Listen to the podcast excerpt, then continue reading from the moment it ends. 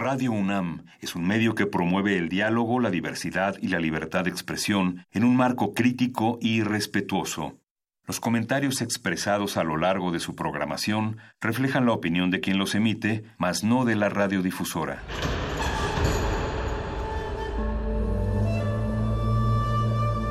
Un templo para la apreciación del ser mediante el sonido. mediante el sonido. Para nosotros. El sol sale durante la noche. Nuestros gritos llevan la mesura del silencio. Y el descontento está lleno de baile y risas. A todo, incluso a nosotros, nos resistimos. La Universidad Ustedes y nosotros somos la Resistencia modulada.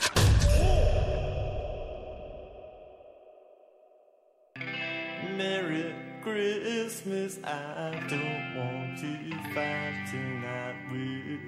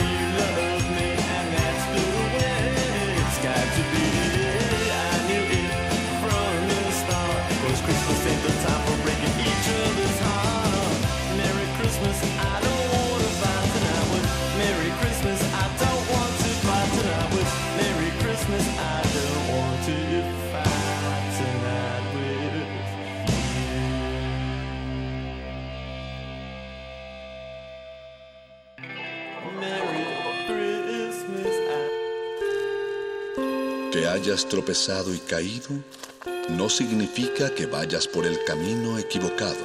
Becario cinta blanca. Significa que todavía no te la sabes. Todavía. Todavía. Bécame mucho.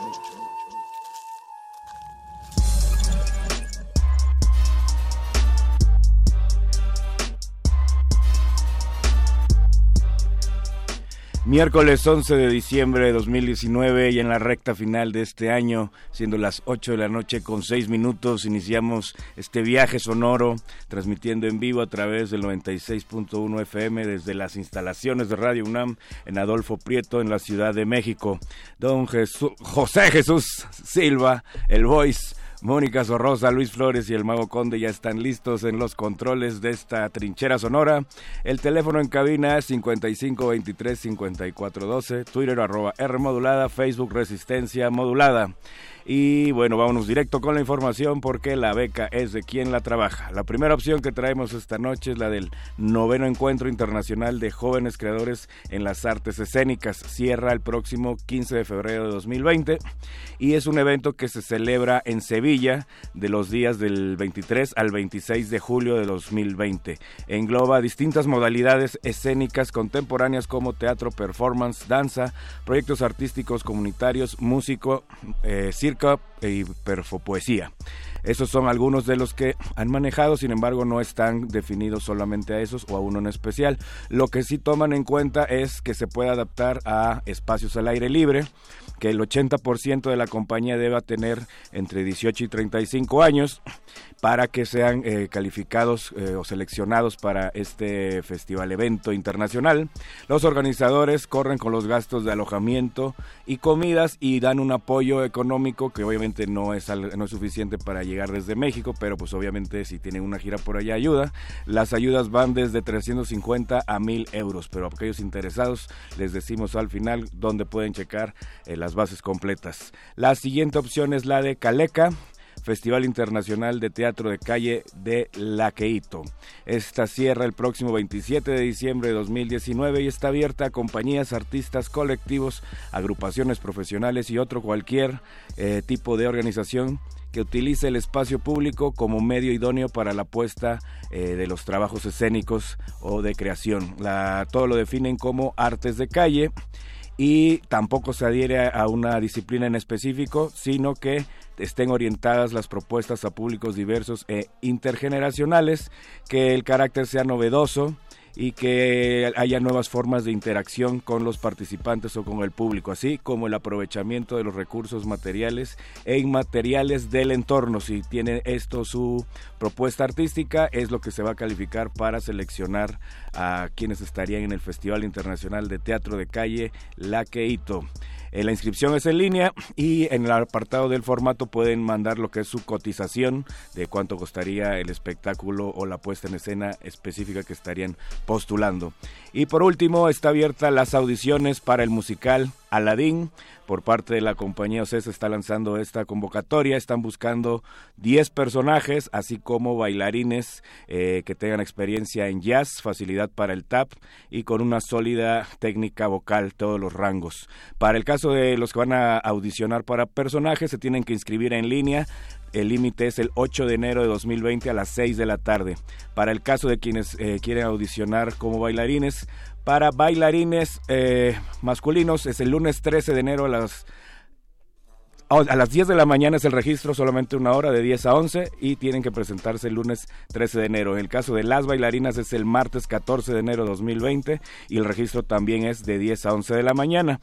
Eh, las audiciones de los bailarines se realizarán en el Teatro Telcel, que está ubicado en Cervantes Saavedra 386, en la colonia Ampliación Granada, aquí en la alcaldía de Miguel Hidalgo, en la Ciudad de México. Pero si no tenían lápiz y papel a la mano, estas y otras opciones ya están disponibles en el Facebook de Lecha en el Twitter arroba R modulada, Facebook Resistencia Modulada y también les recordamos que ahorita terminando esta su fabulosa sección Chide y Becabe Mucho se quedan con Muerde Lenguas, Manifiesto, Playlisto, Rey Trueno. Mientras tanto nos despedimos eh, de este año 2020 ya que la semana que viene iniciamos con los programas grabados y nos escucharemos en vivo hasta el próximo año. Pero mientras pueden seguir consultando más convocatorias en el Facebook de Lecharre, pero por ahora nos vamos de vacaciones, nos vamos bailando con Anderson Pack y su tema Calm Down. Y recuerden que la beca es de quien la trabaja. Ya, mija.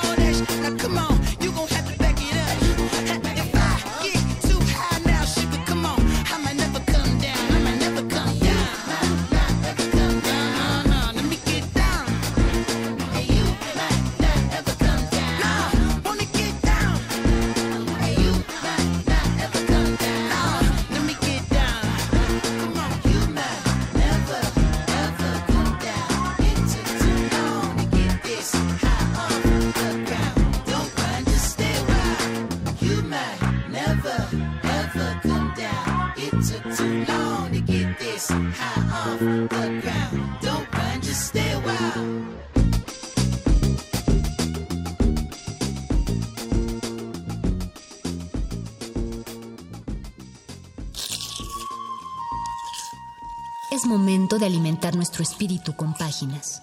Las letras son la botana del alma.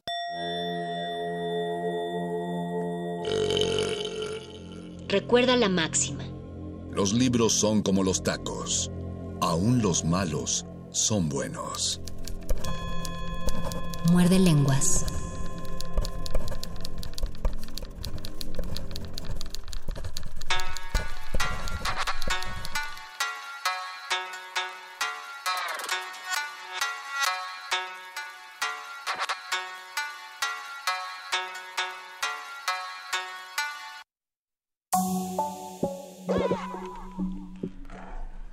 Ocho de la noche, 14 minutos del miércoles 11 de diciembre. Este es el Muerde Lenguas. Agradecemos al Charro por habernos abierto los micrófonos Gracias, de Charro. resistencia modulada. Gracias, Charro. Y es el último, el último Muerde Lenguas que va en vivo de este 2019. Los saludan desde estos micrófonos mi compañero Luis Flores. Y mi compañero el Mago Conde es el último muerde lenguas de la segunda década del siglo XXI. Eh, Tan segunda, rápido se pasa el segunda tiempo. década que nos dejó muchos recuerdos y muchas experiencias entrañables y una de ellas y, y sin temor a equivocarme la más importante lo más trascendental en la historia de la cultura de México fue que Resistencia Modulada empezó durante esta década hace cinco años Resistencia modulada empezó, pues yo creo que en los primeros años de esta década, porque 2014 todavía era al principio, ¿no? De la década. sí pues es la mitad la, y, y aparte nosotros empezamos a entrenarnos desde 2013 Así es. Así Ah, que tenemos un ratote ya por acá. Ahí empezamos la, nuestro entrenamiento radiofónico. Saludamos muchísimo a José de Jesús Silva en la operación técnica de este programa. Saludamos a Betoques y a Oscar el Voice en la A producción. Alba Martínez en la continuidad. Perro Muchacho en la noticiación. La última nota nostra en vivo. Y, y a la gente que nos está viendo desde el otro lado, porque el día de hoy Radio Nam celebró con, con la gente que ha colaborado eh, a lo largo de este, último par de años, pues porque estamos terminando amigos, queremos saber de entre ustedes, los que tienen horario, horario Godín y los que no, cuántos tuvieron su celebración de fin de año, cuántos ya andan terminando, ya andan cerrando todo. A nosotros nos quedan con este tres días de transmisión. ¿Y cuántos tuvieron la mala fortuna de enfermarse justo cuando inician las vacaciones? Porque es de las cosas más terribles que puede ocurrir en diciembre. ¿A ti te pasó? A mí no me ha pasado Ah, y toco madera porque no quiero que me suceda. Y tiene muchísimo que no me sucede enfermarme en vacaciones, pero sí ayer y bueno, estos días que he viajado en metro, siempre hay alguien resfriado, siempre hay alguien tosiendo y Pasa. te tos en la cara. Entonces, híjole, No, por no. favor, no me contagies. No, les pedimos por favor que se tapen su carita, que, que tosan como el presidente. Pónganse su bufanda. ¿Te ¿Tú te acuerdas que decíamos eso cuando fue la influencia por la influenza porcina? Sí, To- nos teníamos nuestro tapabocas. Tose como tose el presidente, que es en el interior de tu, de Tenía- y además había un tutorial para toser Ajá. que era justamente poner eh, la parte del el pliegue del brazo, ponerlo justo en la boca para toser o estornudar allí sin ningún problema. Era un tutorial que, que nos decían, a no- nosotros seguíamos en la FAC cuando salía, y aparte fue en la época en que dijeron en todos los pasillos la circulación es por tu lado derecho, no saludes de mano. Digo, bueno, ustedes salúdense como quieran, pero protejan sus vías respiratorias en estas fechas. Recuerden, si no se vacunaron contra la influenza en la última eh, etapa de vacunación, pues aprovechen ahorita. Y díganos, No está ¿cuáles son, ¿cuáles son los libros, los eventos que les trajeron mayor paz en este 2019? ¿Ustedes sintieron que fue un año para ustedes mismos, más allá del panorama mundial, porque siempre hay problemas en todos lados? Pero ustedes mismos, ¿cómo se sintieron en este 2019? ¿Cómo los trató? ¿Cómo se dejaron tratar por el 2019?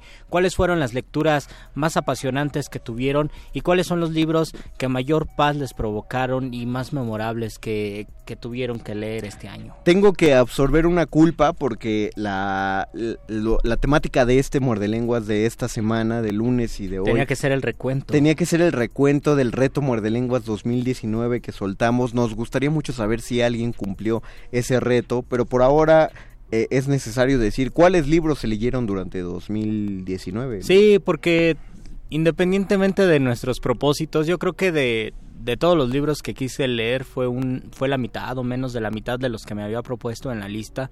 Eh, yo espero, tal vez 2020 no lo haga, no haga el reto porque voy a voy a estar estudiando, entonces ya creo que ese año va a ser lecturas eh, de estudio.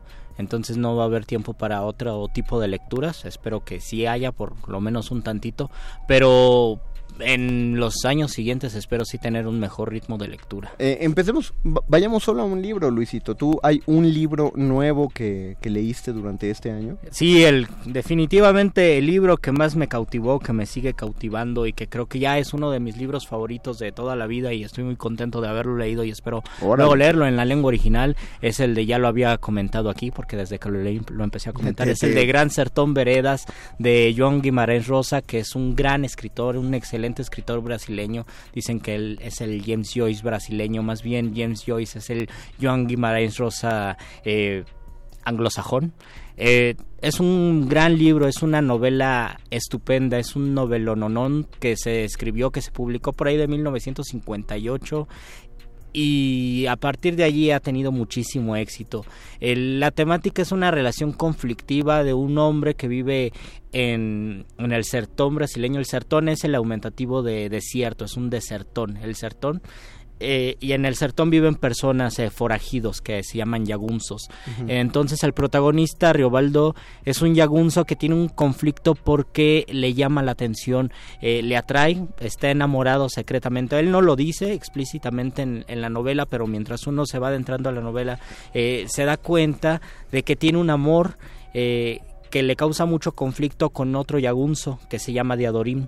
Entonces la, la narración es esta, es esta tensión y es este amor que él no se puede explicar por qué ama a un yagunzo. Ni siquiera está pensando en ningún momento en la novela, tal vez porque se escribió en, en los años 50, en ningún momento de la novela se está planteando si es gay, si no es gay, si está a favor, está en contra. Simplemente le causa muchísimo conflicto en toda la novela este amor que le tiene a Diadorín. Y, y bueno, esa es una de las partes importantes. Pero como el mismo nombre lo dice, Gran Sertón Veredas habla sobre muchas vertientes que tiene este gran desierto, esta gran zona de Brasil donde hay forajidos y son muchas son muchas aventuras y una de ellas o más bien algo que llama muchísimo la atención y por eso me encantaría leerlo en portugués es que tiene una construcción de lenguaje impresionante. No hay página donde uno no tenga que subrayar algo, donde no tenga Wow. frases emotivas, donde no tenga frases muy eh, donde no tenga frases que entrañables, pues. ajá, y muy poéticas además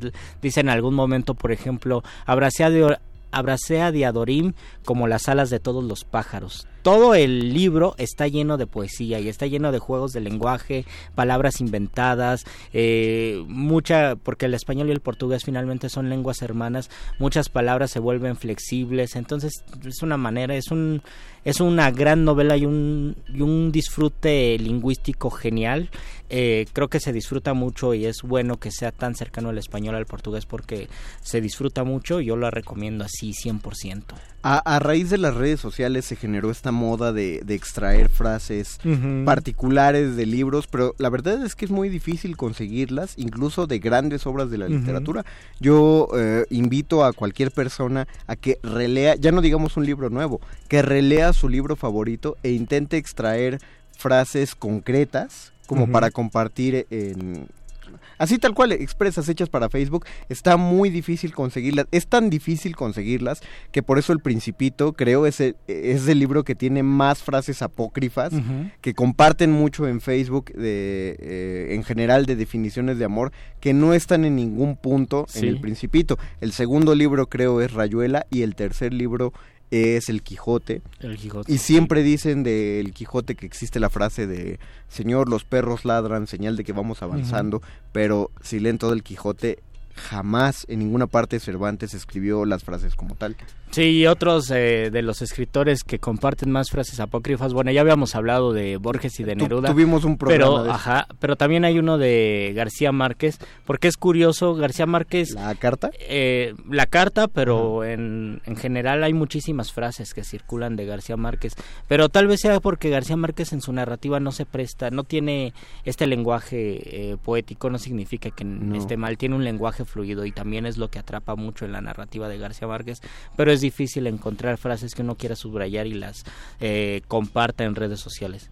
Pero de todos modos, ustedes díganos cuáles son esas frases entrañables que leyeron. ¿Cuáles libros les dieron paz? Y sí nos gustaría saber, digo, aprovechando esto, ¿qué libro uno nada más. Yo sé que son grandes lectores y se aventaron una biblioteca entera, pero solo un libro, el más entrañable a lo largo de este 2019. Díganoslo, estamos en nuestro Facebook Live, en Facebook Resistencia Modulada. Estamos en Twitter, arroba R modulada. No podemos ver el Twitter, pero pero de todos modos mándenos un tweet. Por ¿Fue favor. este año que nos vetaron de la contraseña? de Fue este año Luis, que nos vetaron, fue el chiste que hicimos este No, 2019. no, no lo repitas. No lo lo vamos a repetir, no lo vamos a decir nunca más. Ofrecemos disculpa a las personas adictas a las galletas si las ofendimos de algún modo, pero ustedes tienen que saber que fue un gran chiste y que Digo- valió la pena que nos vetaran. Ahora sí que, como dirían en mi familia, más vale perder una escucha que un buen chiste. Discúlpenos ustedes, pero pues sí, eh, no lo podemos repetir, no podemos poner el contexto, pero ahí está Betoques y, y está, creo que Perro Muchacho sí tiene la contraseña. Alguien nos pasará el tweet que ustedes escriban a arroba R modulada y díganos el libro que leyeron en 2019. O, Yo- o también díganos así de plano cuáles libros compraron en 2019 que quisieron leer, ¿no? También ese esa está buena. Ese está O si los leyeron, pues mejor aún, ¿no? Eh, eh, creo que es una, una buena... co- Yo, yo pugno mucho porque es una buena costumbre, a pesar de que sea frustrante la de, co- la de comprar e ir guardando libros, irlos cargando. y además, por ejemplo, en esta en este año ya se destaparon muchos libros, bueno, se destaparon las ofertas Se del Fondo de se Cultura. desbloquearon. Se desbloquearon las ofertas del Fondo de Cultura Económica, entonces uno sí conseguía libros muy baratos. Eh, yo tenía un espacio en un librero muy pequeño donde solo cabían libros que no tuvieran más de 10 centímetros. Y en- y todavía había una colección que se hizo a principios de este siglo del Fondo de Cultura Económica. Ustedes conocerán estos libros que se llamaba Fondo 2000. Ajá. Publicaron todo el Quijote en Fondo 2000, que eran unos libritos eh, de un cuarto de cuartilla, es decir, de unos eh, que serán 12 centímetros de largo por unos 9 centímetros de ancho. Y bueno, hay muchísimos libros que ahí se publicaron, unos no se consiguen. Estaba Fuego de Pobres, por ejemplo, de Rubén Bonifaz Nuño. Eh, estaba Octavio Paz con Piedra de Sol, muchos escritores de muchas eh, latitudes. Y algunos de estos libros sobrevivían, después de 20 años de haberse publicado, sobrevivían y los estaban dando a, 20 a 10 pesos. De- En el fondo yo me hice, yo para, para poder cubrir ese librero me hice de algunos librillos. De entre todas las cosas que podríamos decir que tuvo pies cojos la. Secretaría de Cultura durante esta 4T y, y todo lo que tiene que ver con cultura de esta 4T, eh, no podemos no podemos quejarnos de estas ofertas que soltó el. Fondo de Cultura Económica de pues sí no Le- los libros accesibles en todas las ferias de libro en todas Reeditaron a Sor Juana Inés de la Cruz en Reeditaron la a edición de Sor Antonio Juan- La Torre y eso varios, es un gran gusto. Varios libros fueron reeditados eh, en, en cosas que ya solo encontrabas en librerías de viejo y que eran verdaderas joyas de la edición. La UNAM también está editando muchísimo. No, la UNAM se alocó y creo que lleva años alocando, o sea, está muy bien, digo, eh, yo, yo soy muy fanático de su colección Solo Cuento, la- solo llevo cinco y ya estoy muy atrasado porque creo que ya van en el 10 u 11. Te falta la mitad. Sí, es que cada feria del Palacio de Minería sacan un nuevo volumen, pero están... eh, son una de las cosas... Son de los libros que tengo ahí, de esos que falta por leer, pero yo sí tengo un libro que me, que, que me desbloqueó este 2019, pero en lugar de decírselo, les leo el comentario de Eduardo Nájera, que ya nos Lalo. saluda. Dice, hola amor de lenguas, Eduardo Nájera reportándose y en cuanto a un libro entrañable, mejor dicho este año disfruté, fue Los Tres Mosqueteros. Oh. Debo reconocerlo, cuando era más joven me asustaron las más de 1400 páginas que traía y por flojera no lo leí y eso que ya había leído El Quijote casi de iguales proporciones. Pero bueno, eso es, eh, eh, eso es lo que leí. Eh, deseo lo mejor en estas vacaciones de invierno, ya casi me retiro porque tengo que cantar unas mañanitas al rato. Oh, Feliz genial. Navidad y próspero año nuevo. Lalo Nájera, muchas gracias, feliz Navidad a ti también y ojalá nos estemos escuchando Nos el dos- escucharemos aquí en el 2020. el Lalo. 2020, acuérdate que tú eres el, el quinto mosquetero de este cuarteto de, De tres, que ya se redujo a, A dos. dos. Entonces no podemos darnos el lujo de perder al otro muerde lenguas. Lalo Nájera, qué gusto que nos sigas escuchando. Betoques nos dice que, que tienen que fumigar la cabina durante cuatro Que minutos. van a pintar aquí un que, rato. que van a pintar aquí adentro un rato, entonces hay que poner una rola en lo que Vamos a pintar de sonido sus oídos. Por favor, mientras está sonando la rola, pónganos qué libro leyeron este 2019. Uno, nada más, digo yo. ¿Qué que libro compraron? es- O qué libro compraron también valdría. Y te cerraron el. ¿Qué libro compraron no este me gusta, eh, 2019? No, Perdón. No me gusta, no me gusta el tono que está.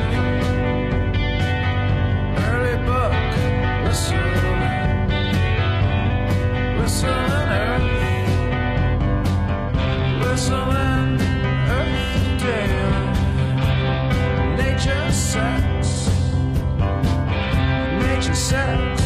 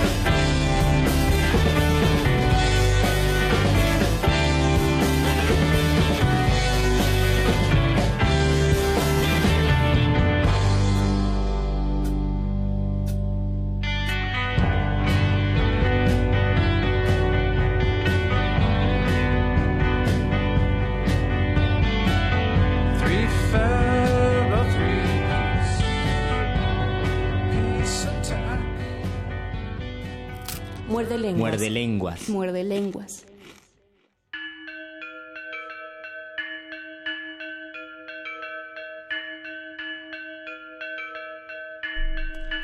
Regresamos a este muerde lenguas de letras, taquitos Y paz. y tranquilidad. Y Octavio Paz. Noche de paz, noche de amor. Qué horrible, estamos pensando en Octavio, estamos hablando de Octavio Paz afuera, fuera del aire. Yo le Pero- comentaba a Conde que este año no lo leí, pero Exacto. que por lo regular suelo leerlo eh, para compartirlo con... Bueno, sí leí algunos capítulos, eso sí, y por gusto nada más, de El Arco y la Lira, pero de, sus poemas por lo regular con los comparto en el taller de poesía que doy. Es que son más de análisis. Paz es muy de, de pensarlo más que de sentirlo. Me pasa lo mismo con la poesía de Pacheco, Mm, que hablábamos la semana pasada de... Lo medio mencionamos de él. Que pero es, que es eh, tiene un lenguaje directo, completamente referencial y la gente manchada dice que José Emilio escribía muy José Emilio y nada Ajá, Pacheco. No, exacto, sí es muy concreto. eh, eh, no, no, eh, no concreto siguiendo los cánones de la poesía concreta, sino Ajá. concreto de, de directo. Eh, de hecho, creo que tiene más poesía en- dentro de su narrativa que en la, en la misma poesía que escribía. No es mi poeta favorito, pero no podemos decir que era que era precisamente abajo de otros. Eh, Eduardo Nájera sigue comentando, nos dice, no...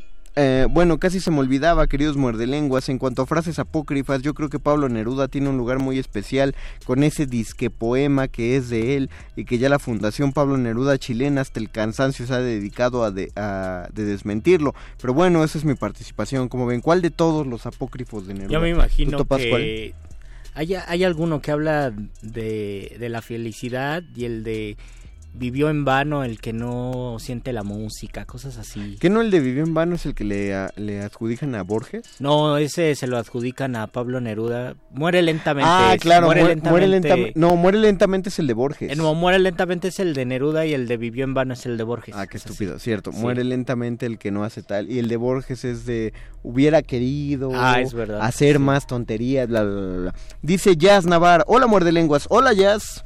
Eh, uno de los libros que leí este año fue Las intermitencias de la muerte de José Saramago. Me encantó, saludos. Saramago, Saramago. Qué bueno, porque no casi no sale Saramago en Exacto. en este. Y esta es pregunta de trivia. Saramago tendrá un libro, ya no digamos malo, aburrido. ¿Quién sabe? Un libro que, que, que sí haya... Sabemos que Saramago empezó a publicar sus novelas ya grande y que creo Sí. que las primeras novelas, que publicó algo en su juventud y luego fue borrado algo así. Si ustedes saben esto de Saramago, díganos. Pero tal vez por esta disciplina narrativa es que sus novelas siempre atrapan. Luis Alfredo, tabaquería de Pessoa. Uh, poemón, Nos ¿no? vemos el siguiente año, Muerdelemos. Qué manera de cerrar el año, Luis Alfredo. Es más, hay que buscar un fragmentito. Elígete un fragmentito de tabaquería. Luis. Vamos a leer un fragmentito de tabaquería. Eh, para cerrar chido, ¿no? Sí, sí, sí. Eh, Gual Saraí Ángeles M. Saludos, muerde lenguas. Este año los libros que más disfruté fueron Voces de Chernobyl y La guerra no tiene rostro de mujer. Me gustaría Oh, saber. genial.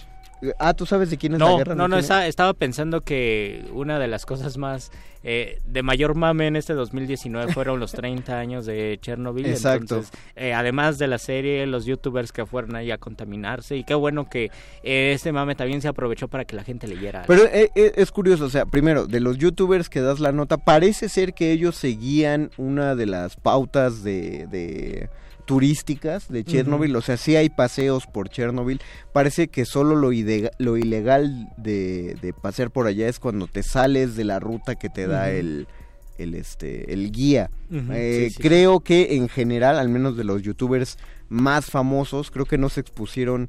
eh, no, no, no creo Los que, les, diera, les diera algo. así. los que sí se expusieron fueron los Instagramers, Ah. que son los que buscan seguidores mediante fotos, y ellos sí fueron a la brava y, y- y buscando de nada a sacarse Vale tener, fotos. vale la pena contaminarse de radiación por unos 100 mil likes. Híjole, Yo está- digo que sí. No, no es. Sí, yo digo que sí.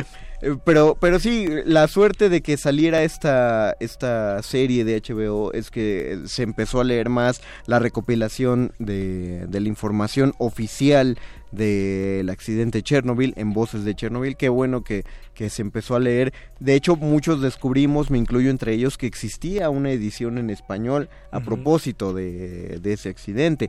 Eh, Gerardo Cortés, hola, buenas noches, buenas noches Gerardo. Eh, amigo, soy Luis Gerardo Cortés Solís. Ah, mu- mucho gusto. Mucho gusto. Son tocayo. Mario Conde y, Luis Flores. y Luis Flores del Mal. Eh, Lalo Nájera sigue Nos, dice Rodolfo Salinas, A ver, ¿qué saludos muerde lenguas. Mi libro del 2019 fue La Emperatriz de Lavapiés de Jorge F. Hernández y un libro que compré y no leí fue Rayuela de Cortázar. Ah, ya tendrás tiempo para leerlo. Otro también fue El Gallo de Oro de Rulfo. Qué bueno porque siempre leemos... eh, Obviamente Pedro Páramo, El Llano en Llamas, yo no he leído El Gallo de Oro, yo No. vi una de las dos películas, a mí sí me gustó, pero pues toda la gente de letras eh, dice que es muy mala, entonces yo soy de letras, tengo Pero- que escribirme, pero yo la vi a los 15 años y me gustó mucho. Pero en general siempre dicen, eh, el libro Ajá. es mejor que la película. es, es que la cuestión del gallo de oro es que es un guion de cine, entonces eh, es... eh, más bien la crítica es, no han hecho una buena película de este guion. De ¿Con el guion? Ajá. Mm, pues, no, no sé, es, es de la época en la que las películas eran muy fieles al guion y, y por eso es bueno ver películas de que se hicieron desde los Ujú. 40 hasta los 60.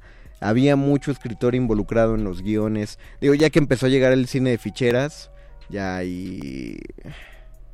Igual, yo creo que sí había escritores involucrados en el cine de ficheras, pero ya no tenían ganas de, de resaltarlo. Eh, dice, ah, Eduardo Nájera tiene otro comentario, pero déjenme dejarlo para después. Yo les quiero decir mi libro de 2019. Lo que yo leí fue un libro de Gredos. O sea, no, no quiero dármelas de, de tener mucho... ¿Usted ya cenaron pobres? Ya cenaron pobre. No, la verdad ese libro Gredos fue un regalo. eh, de un eh, se llama Arcana Mundi y es la historia de la magia en la antigua Grecia y Roma, en la concepción casi religiosa que tuvieron de ellos. Oh. El prólogo es, es fascinante, el prólogo no es del autor del libro, es de, de la prologuista que olvidé su nombre, pero eh, todo el corpus del libro es extraordinario y habla precisamente, en general el prólogo te da una concepción de cómo las civilizaciones antiguas forman una idea de magia como una proto religión, un inicio de la religión y una concepción del mundo a partir de la idea de que todo funciona mediante mecanismos mágicos, por así decirlo, por el simple hecho de que no ubicamos, no ubicábamos en ese momento cómo funcionaba la ciencia. No teníamos explicación. No teníamos ninguna explicación y a partir de Grecia y Roma, como esta, esta creencia mágica se transforma en la cantidad de dioses que, que Oh. sucedieron a, a la creación del mundo y que devinieron en las explicaciones que dieron los griegos y que generaron la literatura occidental como la conocemos, la explicación en- mediante tragedias, comedias y farsas de, de la creación del mundo. Eh, no, no sé si puedo recomendarlo tanto porque al ser un Gredos y, y es un Gredos relativamente Pero para nuevo, magos, ¿lo recomendarías? para todo mundo, la verdad. O sea, yo, yo, yo lo leí a partir de un seminario que, que estoy dando como muy gratuitamente, o sea, una reunión de cafecito, pero eh, lo, lo recomiendo para todo mundo porque te esclarece muchas dudas desde el punto de vista filosófico. Manejan un concepto muy padre en, en el prólogo de Arcana Mundi que es de cómo, cómo diferenciar eh, los hechos que ocurren por magia de los que ocurren por milagro. Oh. El milagro básicamente es lo que la deidad decide que pase, ¿no? La deidad decide que de pronto florezca todo un bosque. Que La- se manifieste la Virgencita de Guadalupe en el Tepeyac. Ándale, eso es un milagro. La magia es que tú obligues a la deidad a que hiciera algo. Es decir, si Juan Diego hubiera hecho que por, por llevar, en lugar de que las diosas, las rosas aparecieran en él por la intervención divina de la Virgen, él llevara un chorro de rosas para que apareciera la Virgen, eso sería magia. O sea, la magia Ah, eh, manipula a la divinidad mediante su conocimiento. Ahonda un poco más a la idea, digo, se los estoy diciendo a grandes rasgos, pero es un es uno de mis libros top. Además, de yo me imagino que 2019. desde que eres mago, eh, no ha habido año donde no leas un libro de magia, ¿no? Creo que eh, creo que eso ha sido un problema y es y es en serio. Al, al estar leyendo manuales de magia, o sea, me he aventado varios libros manuales, pero he descuidado mucho del lado de la literatura. Es, es feo porque eh, son libros más técnicos, digo, muy padres porque son en cuestión mágica, pero pues no es literatura finalmente, Claro. es como leerte un manual de instalación de, de focos, no un manual de electrónica, que los cuales siempre nos sobran. Si en fueras electricista dirías, ah, qué genial. Claro, ah, qué bonito libro, ¿no? Ya, ya sé otra manera de instalar libros, pero no... no Tiembla hacen serie de Navidad. Eh, lo que sí recomendaría para magos y no magos, y que releí este año, es un librazo, es Memorias de un prestidigitador. Eh, lo edita Maxtor, esta editorial de la que he hablado un chorro de veces, que hace facsimilares Ah, de claro. libros. Y además lo, lo has traído aquí, ¿no? Lo he traído, es un libro gruesísimo, pero que se lee a gran velocidad del llamado padre de la magia moderna, Janojin Robert Duan, eh, que explica su propia vida y cómo empezó a hacer magia en los escenarios. Eh, y aparte tiene varias cuestiones de, de historia de la magia que coinciden con historia universal, o sea, hechos políticos que fueron transformados por el mismo arte del ilusionismo. Eh, si no quieren comprarlo en Maxtor, porque me parece que está en unos 600 pesos. Sí, es en la cariñoso, editorial. sí. Es cariñoso porque eh, es como de 600 páginas, es un libro gordito y, y chaparrón, eh, pero está en PDF. O sea, Oh. Creo que uno no debería decir esta información en radio Pero pública, pero, en pero búsquenlo, o sea, si ustedes escriben memorias... O a lo mejor sí, ¿no? Porque es radio pública, entonces Ah, está cierto. público en PDF. Información abierta para todos. Memoria de, memorias de un prestidigitador. Si no son magos, igual les va a fascinar tanto como si fueran magos. Es una novela tal cual. Es una autobiografía, pero es una novela poderosísima. eh, aparte de que Robert Udán escribe muy bien, al menos en la traducción española, escribe muy bien. Te da datos que son impresionantes. Cada capítulo es un gran dato sobre historia universal y, y vive muy dramáticamente este mago. Entonces, como historia fantástica les va a encantar, pero de una vez les aviso que no es una historia fantástica, es muy real. Entonces pega muchísimo.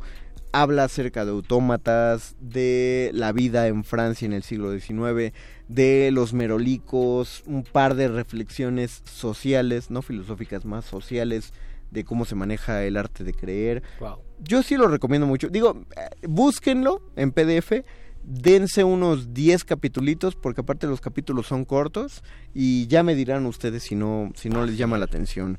Gerardo Cortés dice, tu amigo, ustedes los... A ver, ¿qué? Tu amigo, ustedes los casos civiles, ok.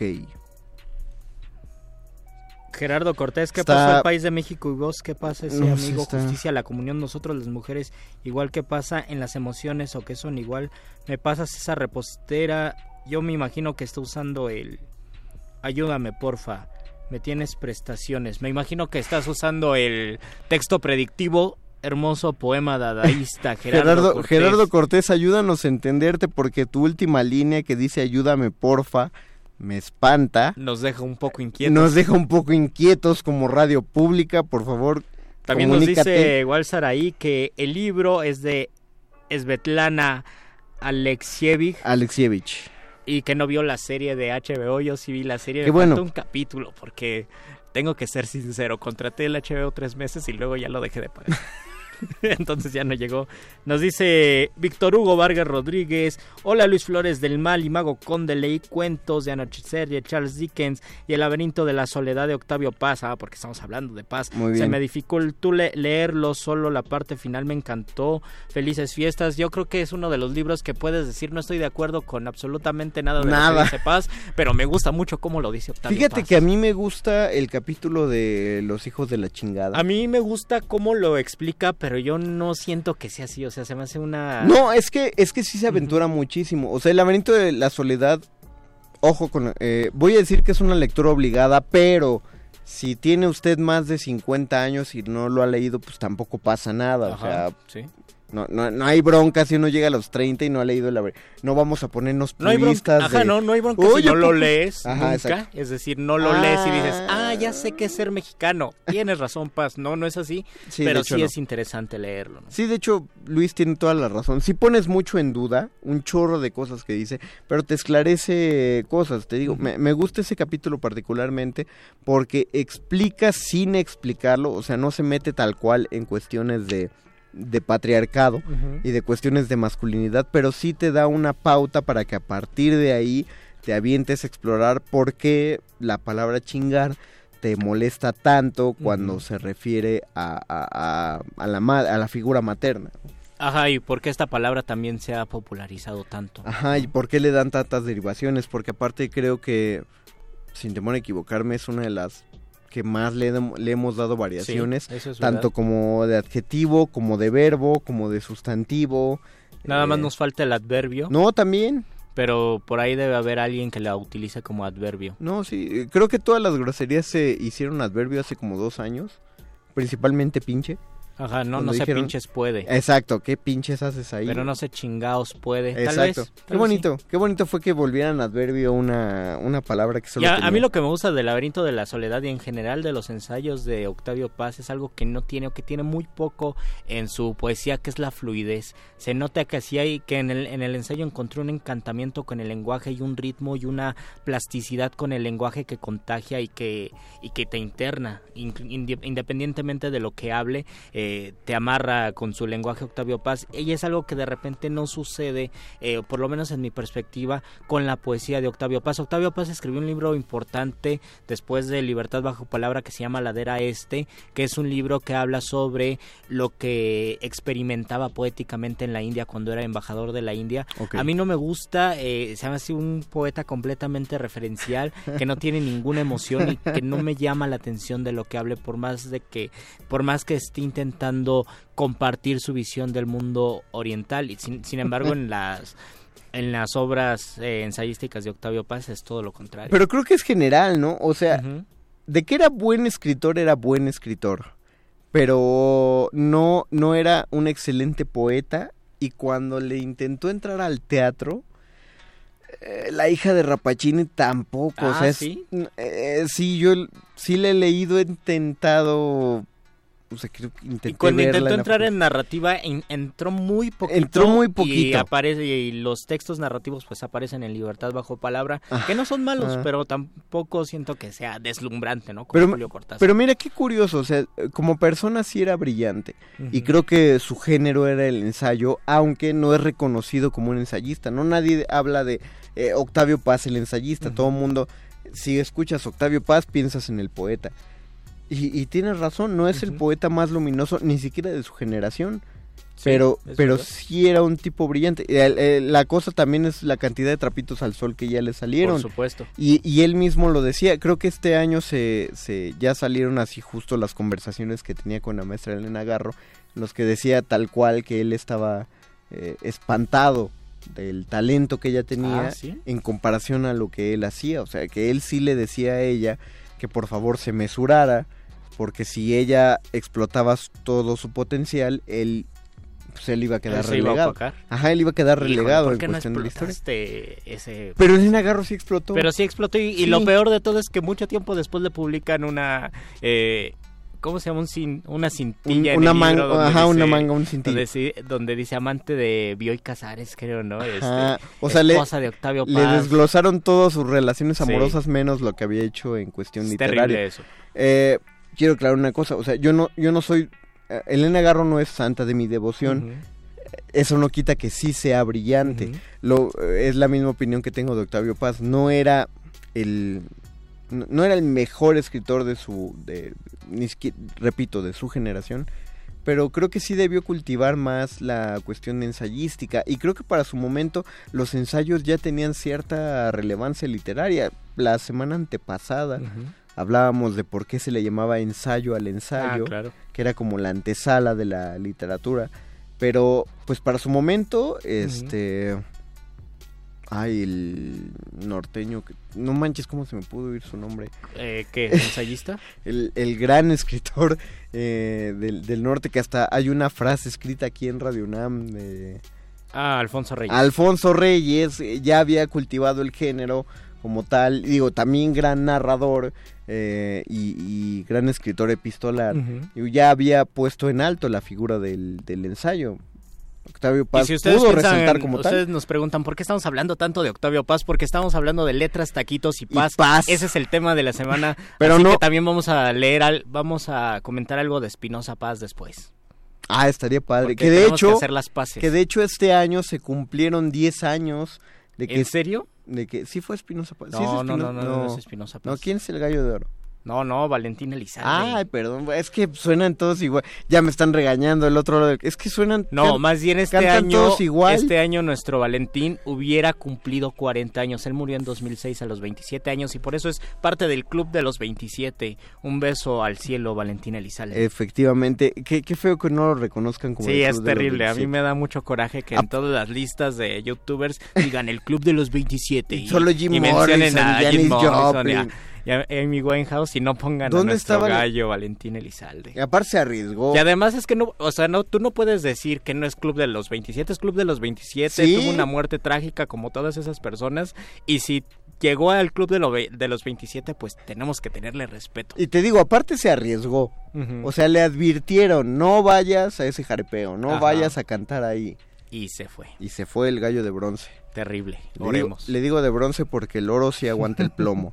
Dice Alejandro Ferretti, Las puertas de la percepción y otros ensayos. Amé este libro en su Oh, totalidad. qué bueno que, pero dinos por favor el Dinos por favor el autor y qué bueno que salen libros de ensayo. Yo tengo que decir que no, tengo que decir que este año adquirí los dos volúmenes de una colección de poesía que se llama Archivo Negro de la Poesía Mexicana, editada por Malpaís y con ayuda del Fonca. Son alrededor de 20 libritos Wow. de escritores, de poetas mexicanos nacidos a- desde finales del siglo XIX, creo principios del XX y durante todo el siglo XX, eh, y que siempre fueron relegados justamente por Octavio Paz o por personas del canon literario que siempre les hicieron el feo a estos escritores. Eh, hay grandes, grandísimos escritores que nunca pues tuvieron ese éxito. Uno, por ejemplo, es Carlos Isla, que era un poeta maravilloso de Veracruz, una poeta genial de principios de, de siglo XX, era Aurora Reyes, que ella, por ejemplo, merecía estar en la antología esta de poesía en movimiento que hizo Paz y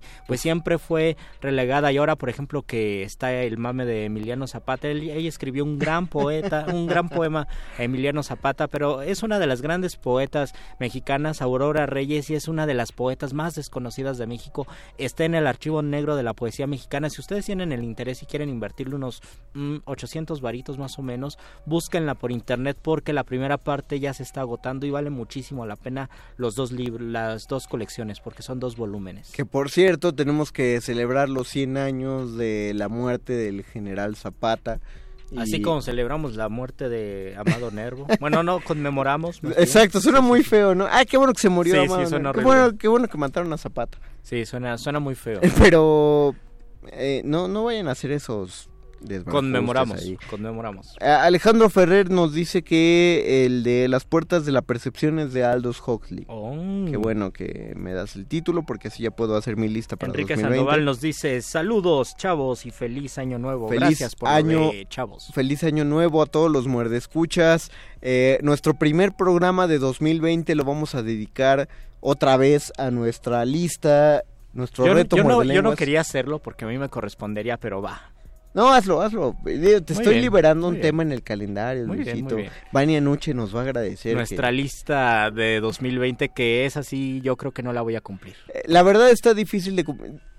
Bueno, está muy fácil cumplirla, pero con las múltiples obligaciones de lectura que tenemos está difícil. Pero haremos otro reto muerde lenguas de 12 lecturas a lo largo de 2020. Ahora sí, sería bueno ponernos como objetivo de fin de año. Igual ponernos como No bajemos de- objetivo, no eh, bajemos de las peso, lecturas, pero no nos pongamos pero tal vez también hacer como una versión light, por ejemplo, decir eh, aventarse un libro de poemas, tal vez leer un poema bien o memorizar un poema. Es que el, ¿no? el reto pasado era memorizar un poema. Ah, es verdad. O sea, ya, sí y este año estaba. sí tuve, Sí tuve tiempo para memorizar. Si quieres, repite el mismo reto del 2019, solo volvemos a plantear libros, digo, han salido O podemos hacer el reto de la década del, de los 20. Ay, Diosito Luis, qué, Pero no, eso eso es más complicado, qué erótico te pusiste.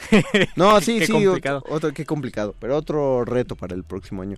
Mientras tanto, queremos aprovechar nuestros últimos 40 segundos para agradecer profundamente sus comentarios, su compañía, su escucha y su preferencia, porque nos han posicionado como el programa de literatura número uno de la radio mexicana. Digo, eh, no tengo ningún de la estudio. radio pública mexicana. No tengo ningún estudio Supera que avale eso, esto. Eh, otros programas. Otros programas de Hay que inventarnos así otro Eh, nombre. se- Supera no. eso, sopa de letras. Supera eso, ritmo literario nocturno. Supera eso, poesía y novela en tu oído. Supera eso, letras al aire. Supera eso, libros en cabina. No tenemos datos, pero... uh, Pero deben existir por ahí. Si existe otro programa de literatura mejor que nosotros, pues ahí nos avisarán en 2020. Nosotros nos vamos de vacaciones gracias a José Jesús Silva, que está en la operación técnica. Muchísimas gracias a Betoques y a Oscar el Voice en la producción. Gracias Alba Martínez, que está en la continuidad, y a toda la resistencia que está en el vidrio. Ya vieron los que están en el Facebook Live que Berro Muchacho está aquí porque ya nos vamos. Viene la última nota nostra en vivo del año. Los escuchamos. ¿Qué pasó? Ah, vayan a casa de Perro Muchacho en un ratito. Vamos se a va a armar Se va a armar. Eh, nos quedamos con programas grabados eh, a lo largo de esas tres semanas. Nos escuchamos hasta enero de vuelta. Se despiden de estos micrófonos deseándoles muy feliz Navidad, prosperísimo año nuevo y todos los abrazos y agradecimientos que se pueden dar. Luis Flores del Mar. Y el Mago Conde. Muchas gracias, buenas noches. Gracias, Betoques. Chao. Última enseñanza del día. El dinero no compra la felicidad. Pero compra libros y tacos. Y eso se le parece mucho. Medítalo.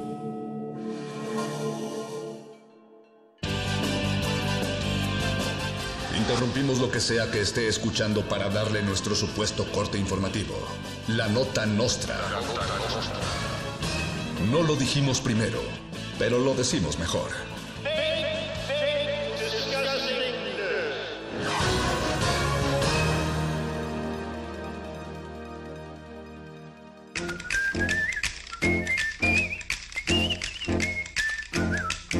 Bienvenidos al noticiario más serio de la radio pública y nacional, La Nota Nostra.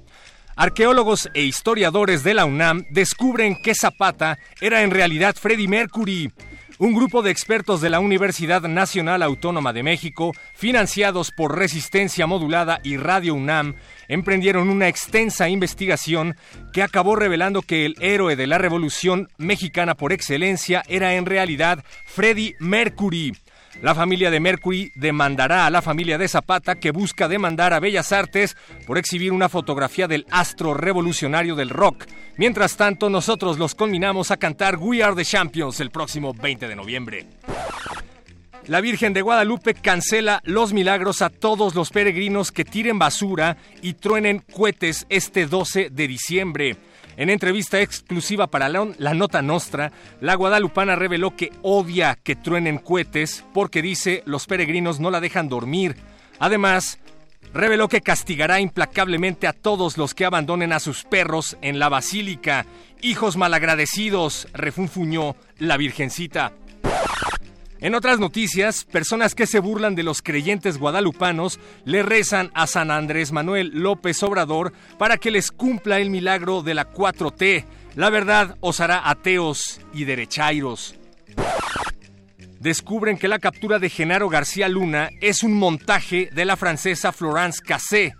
Genaro García Luna, mano derecha y secretario de seguridad del expresidente Felipe Calderón Hinojosa y famoso por dirigir el montaje de la captura de Florence Cassé, que casi acaba con las relaciones entre México y Francia, fue capturado en Estados Unidos por sus vínculos con el narcotráfico. Perdón, con sus evidentes vínculos con el narcotráfico. García Luna, sin embargo, fue liberado prontamente y se rumora que todo fue parte de un montaje dirigido por Florence. Más información en el Twitter de Felipe Calderón Hinojosa.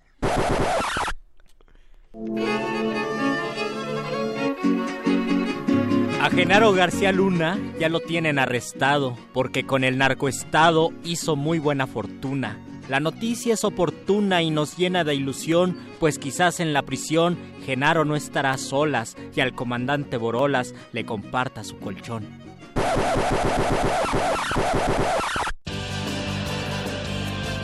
Estas fueron las noticias del día. Si no lo escuchó aquí, entonces fue en otra estación. ¡Maldito aparato! ¡Sé más gracioso!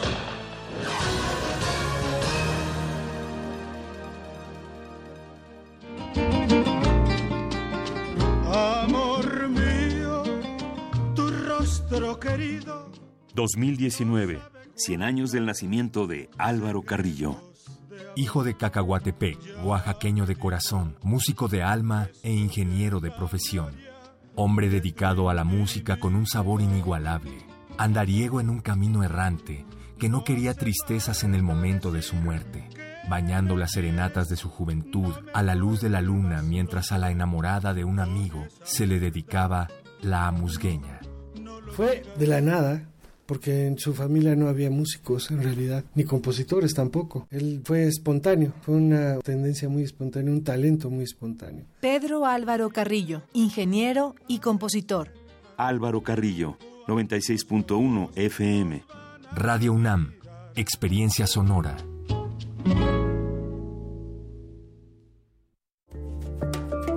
El primer instrumento de la historia es una herramienta de presentación Y hay que saber usarlo para transmitir el mensaje adecuado. Radio UNAM te invita a conocer los matices de tu voz y aplicarlos al discurso de tu preferencia en el taller Voz, tu voz. Taller práctico para locución, lectura e interpretación de textos literarios, Impartido por Elena de Aro. Martes y jueves del 4 al 28 de febrero del 2020. De las 18 a las 21 horas en las instalaciones de Radio UNAM, Adolfo Prieto 133, Colonia del Valle. cerca del Metrobús Amores. Informes e inscripciones Al 5623-3272. Si conoces tu cuerpo, conoces tu voz. Si conoces tu voz, Te harás conocer. Radio UNAM. Experiencia sonora. Contra la influenza, durante la temporada invernal, abrígate. Lleva a vacunar a niñas y niños de 6 meses a 5 años, personas mayores de 60 y mujeres embarazadas. Recuerda, la vacuna es gratuita y se aplica en cualquier unidad de salud. Por tu bienestar y el de tu familia, vacúnate. Secretaría de Salud. Gobierno de México. Este programa es público, ajeno a cualquier partido político. Queda prohibido su uso para fines distintos a los establecidos en el programa.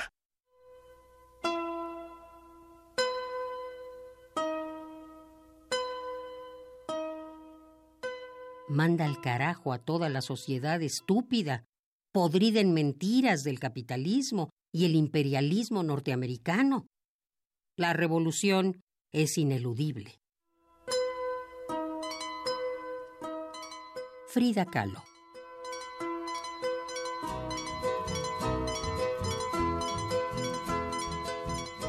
Radio UNAM. Experiencia sonora. Escucha, escuchas. Resistencia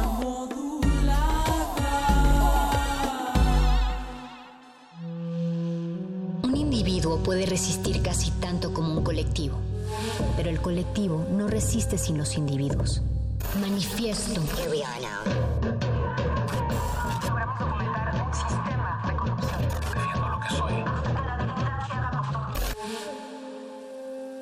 No hay sonidos distintos, solo separados. Tu cuerpo es una revolución. Manifiéstate.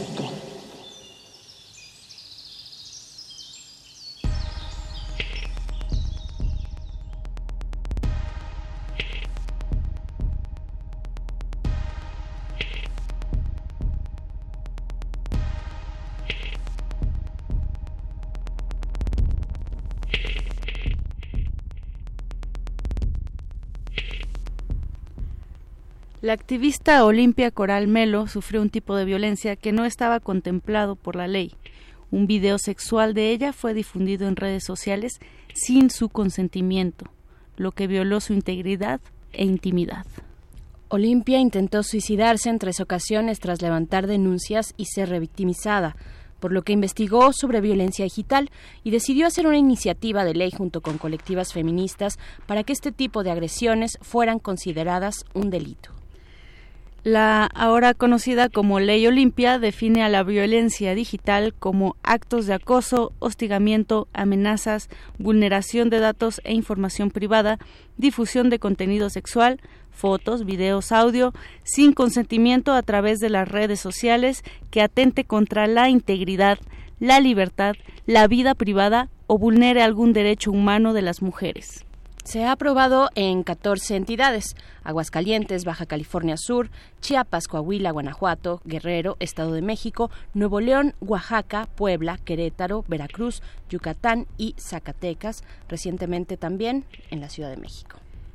En México, 51.5% de usuarias de Internet son mujeres y 48.5% son hombres.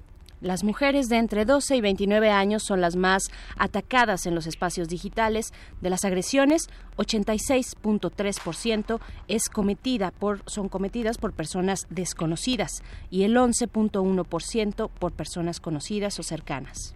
En algunos estados de la República ya se han establecido penas que van desde los tres años hasta los ocho años de cárcel por compartir contenido sexual sin consentimiento. Ni porno ni venganza. La violencia sexual digital contra las mujeres es una realidad que debe ser castigada y prevenida.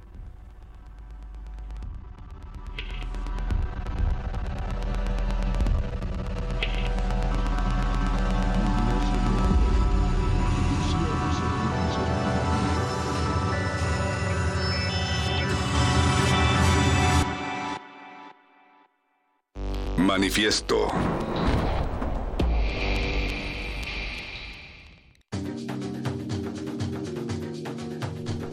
Ya estamos en esta cuenta regresiva del año 2019. Les damos la bienvenida a este manifiesto, manifieste, manifiesta de miércoles. Hoy es 11 de diciembre y son las 9 de la noche con 9 minutos desde el centro del país, la Ciudad de México, desde donde transmitimos a través del 96.1 de FM aquí en Radio UNAM. Adolfo Prieto 133 en la Colonia del Valle. ¿Cómo estás? Mónica Sorrosa. Estamos pues muy contentas en este Sí. día a punto de ya de despedirnos de este año. El último manifestísime del 2019, Berenice Camacho.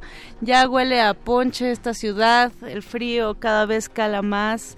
El aire helado también nos llega, pero siempre contentas por estar compartiendo este calor humano que se siente en la cabina de resistencia modulada y que se genera gracias también a nuestro productor Oscar Sánchez, el voice, quien está detrás de los controles de este manifiesto y también eh, Betoques, siempre presente también por cualquier emergencia que luego sucede aquí, ya sabes, cientos de llamadas a esta hora de la noche, eh, radioescuchos inquietos, esperando expresar su opinión en redes sociales o por teléfono, y el buen José de Jesús Silva también atentísimo a lo que ocurre dentro de esta pecera sónica, Berenice Camacho. Del otro lado del el cristal también está Alba Martínez en continuidad con las antenas siempre paradas para darle seguimiento a lo que ocurre en Radio UNAM. Como bien mencionas, Adolfo Prieto 133. Ujú. Aquí, eh, pues un año de experiencias que se va agotando, veré. Se va agotando poco a poco, no se detiene este vertiginoso fin de año. Mm, Es fin también de la década de los 10 del siglo XXI. Estamos a un paso, a unos días de la década de los años 20. del Nuestros primeros XXI. 20. Nuestros primeros 20 cumplidos de manera de vertiginosa. Yo creo que este año cierra. Eh, bueno, ya no vemos el momento en el que pueda cerrar porque con tantos temas y tantas cuestiones importantes eh, que a las cuales ponerles atención, pues bueno, uno difícilmente se puede concentrar en lo verdaderamente importante que es el disfrute de, de la vacación, finalmente. Sí. Pero ya esta universidad también se va, se va de vacaciones. La próxima semana inician tres semanas de vacaciones administrativas. Ya algunos, pues bueno, todavía no se cierran los registros para las calificaciones. Por Pero parte- también hay quienes quienes estuvieron en paro, veré. También hay Facultad de quienes estuvieron, filosofía, sí. por ejemplo, eh, es- estuvo en paro ya desde aproximadamente hace un mes, entonces pues también Sí. habrá que ver qué sucede, cómo se recuperarán esas Sí. horas en, en el aula que no se pasaron, pero por causas justas y precisamente de eso vamos a hablar en esta preposada navideña que hemos preparado en manifiesto, un poco de recuento de, de hechos que han ocurrido en el 2019. No sin antes hablar también de cómo empezamos el manifiesto de la ley Olimpia.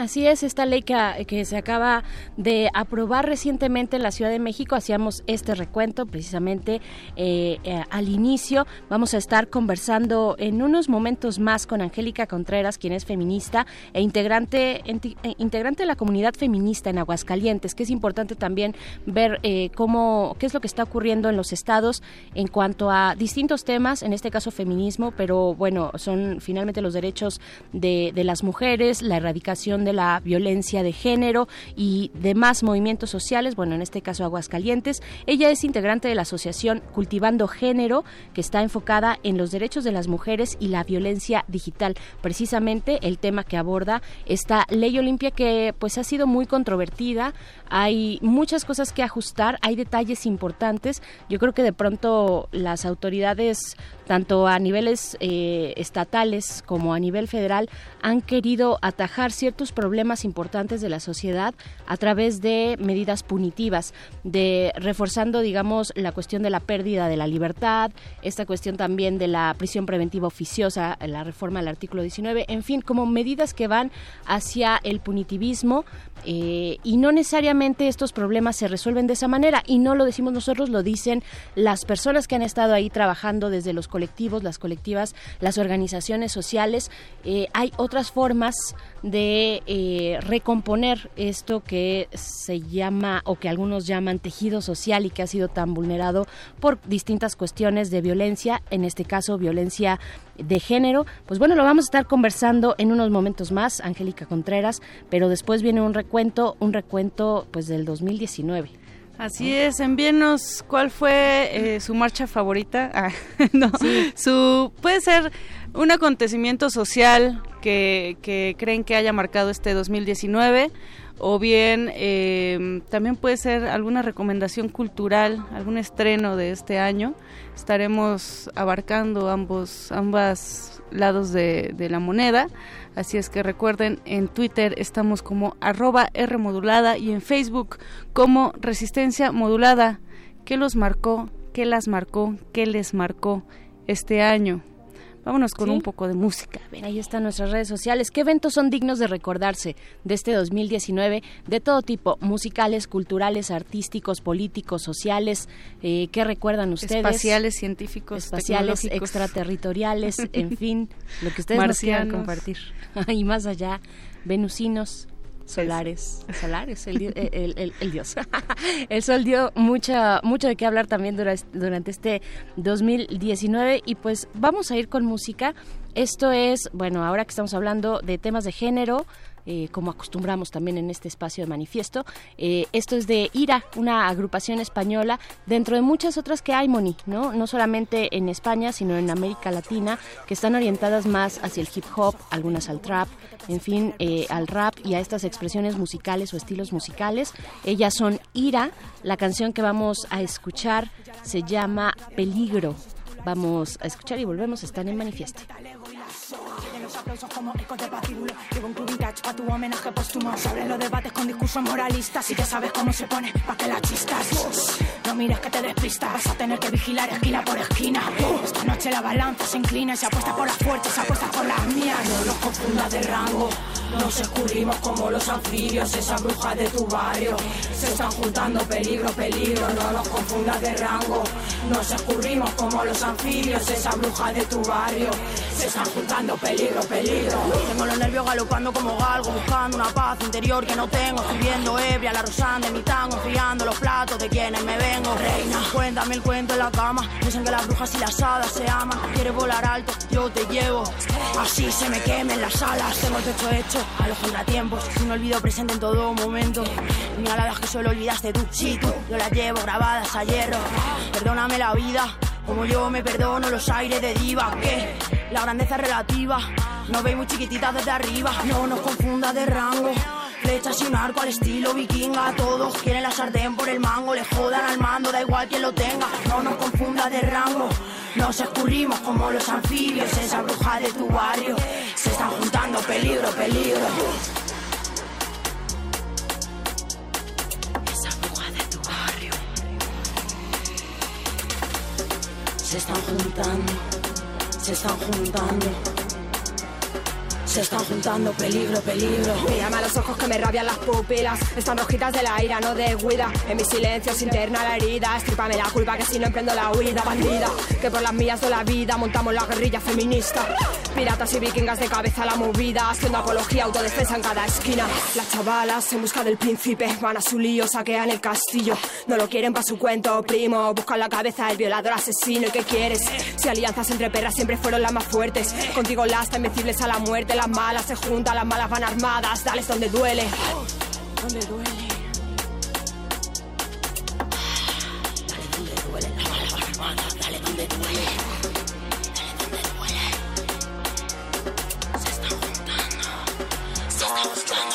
Peligro. Cuéntale que me conocí a pasar de rosca. Mañana solitaria buscando mis tempestades. Tardes tranquilitas escupiendo las verdades. Manifiesta. Por eso no es porno ni es venganza, es violencia sexual en Internet y daña más a las mujeres y es real. Por eso no es porno ni es venganza, es violencia sexual en Internet y daña más a las mujeres y es real. Pues no se nota. Yo sí hago sacrificios por ti. Contigo no he tenido relaciones sexuales porque tú no quieres, cuando estoy acostumbrado a tener sexo con todas mis novias.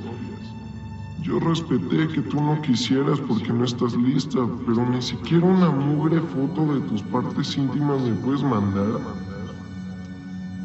¿Qué se me hace que mejor vamos a terminar tú y yo?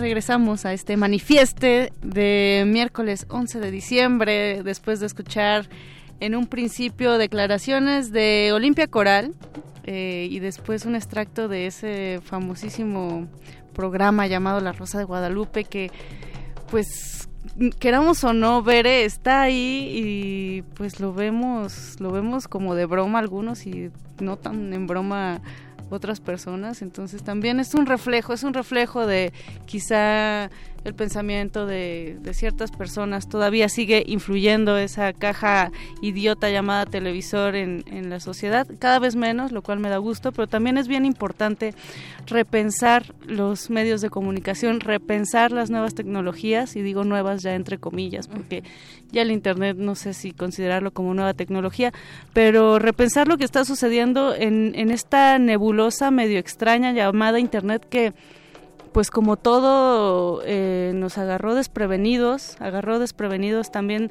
a las autoridades y pues apenas comienza a haber pequeños pasos para legislar lo que ocurre ahí, para darnos cuenta que lo que ocurre también, lo que se dice, lo que se comparte, pues es parte de la realidad, no podemos separar una cosa de otra. Así es, y precisamente para hablar de esta, esta ley Olimpia que fue aprobada recientemente en la Ciudad de México, fueron 56 votos a favor en el Congreso de la Ciudad de México que aprobó esta llamada ley Olimpia, una iniciativa que busca sancionar la violencia digital contra las mujeres. Y para hablar del- de, de este tema está en la línea Angélica Contreras. Ella es feminista, integrante de la comunidad feminista de Aguascalientes y de la asociación Cultivando Género, enfocada en derechos de las mujeres y violencia digital. Bienvenida, Angélica, ¿cómo estás? Muy buenas noches. Un saludo hasta allá donde te encuentres.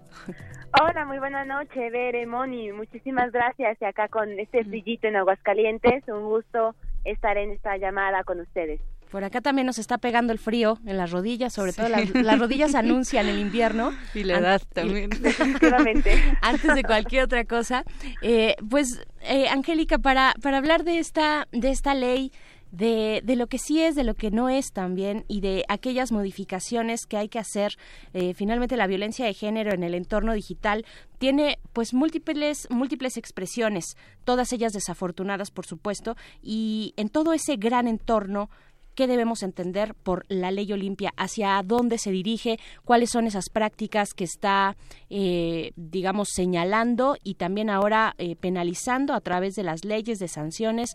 Eh, ¿Qué podemos decir de esta ley Olimpia? Y tal vez un poquito, incluso antes, dar este contexto eh, de, de- de cómo surgió, cómo surgió esta ley Olimpia. Sí, claro, creo que es muy importante hablar de los cómo, ¿no? Olimpia Coral fue una mujer como muchísimas en México que fue víctima de violencia digital.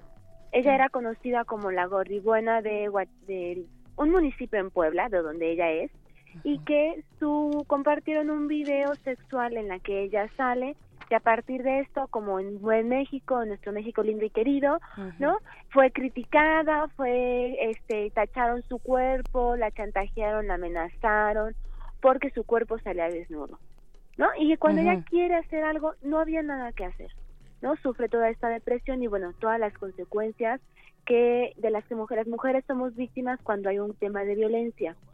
A partir de eso, ella empieza a estudiar el tema y decide hacer toda una investigación y un documento de ley, que es el que presenta en Puebla en el, eh, el primer estado el año pasado, donde se aprueba ya esta conocida y popular ley Olimpia.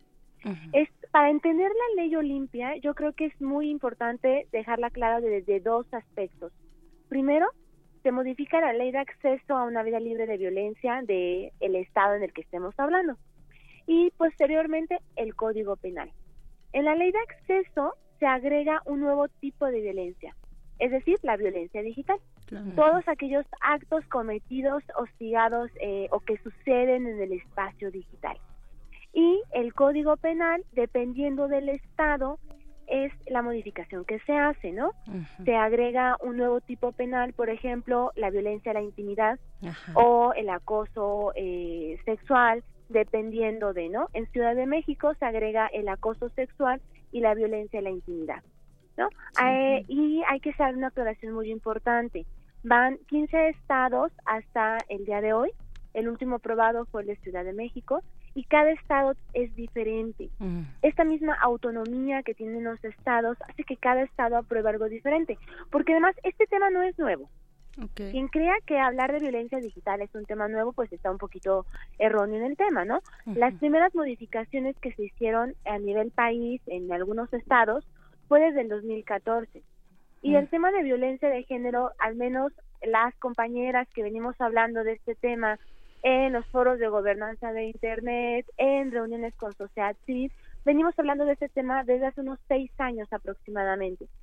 Y la violencia de género, eh, más bien, la violencia digital de género, finalmente es la misma violencia machista que estamos viviendo todos los días, pero ahora en un nuevo espacio.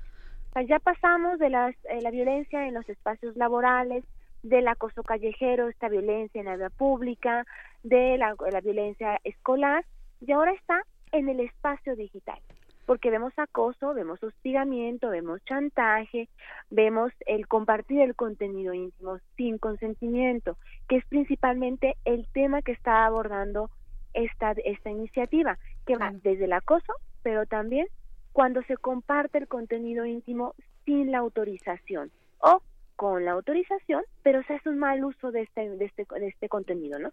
Claro, pero de una u otra forma, eh, Angélica, conviven estas violencias. No es que eh, se haya acabado una o hayamos erradicado la violencia en el espacio público Ah, y, no, no, no. y- y, y ahora pase todo eh, a internet, sino que es se suma, diría yo, ¿no? Se suma esta violencia eh, y también algo que mencionas que me parece bien importante es que eh, pues depende de cada estado la legislación y es que estamos hablando de estados como un territorio y es bien complicado cuando internet pues es es una nube, ¿no? Es un espacio eh, pues digamos digital, un espacio intangible. Sí, y eso nos complica todo por completo. Y tienes mucha razón.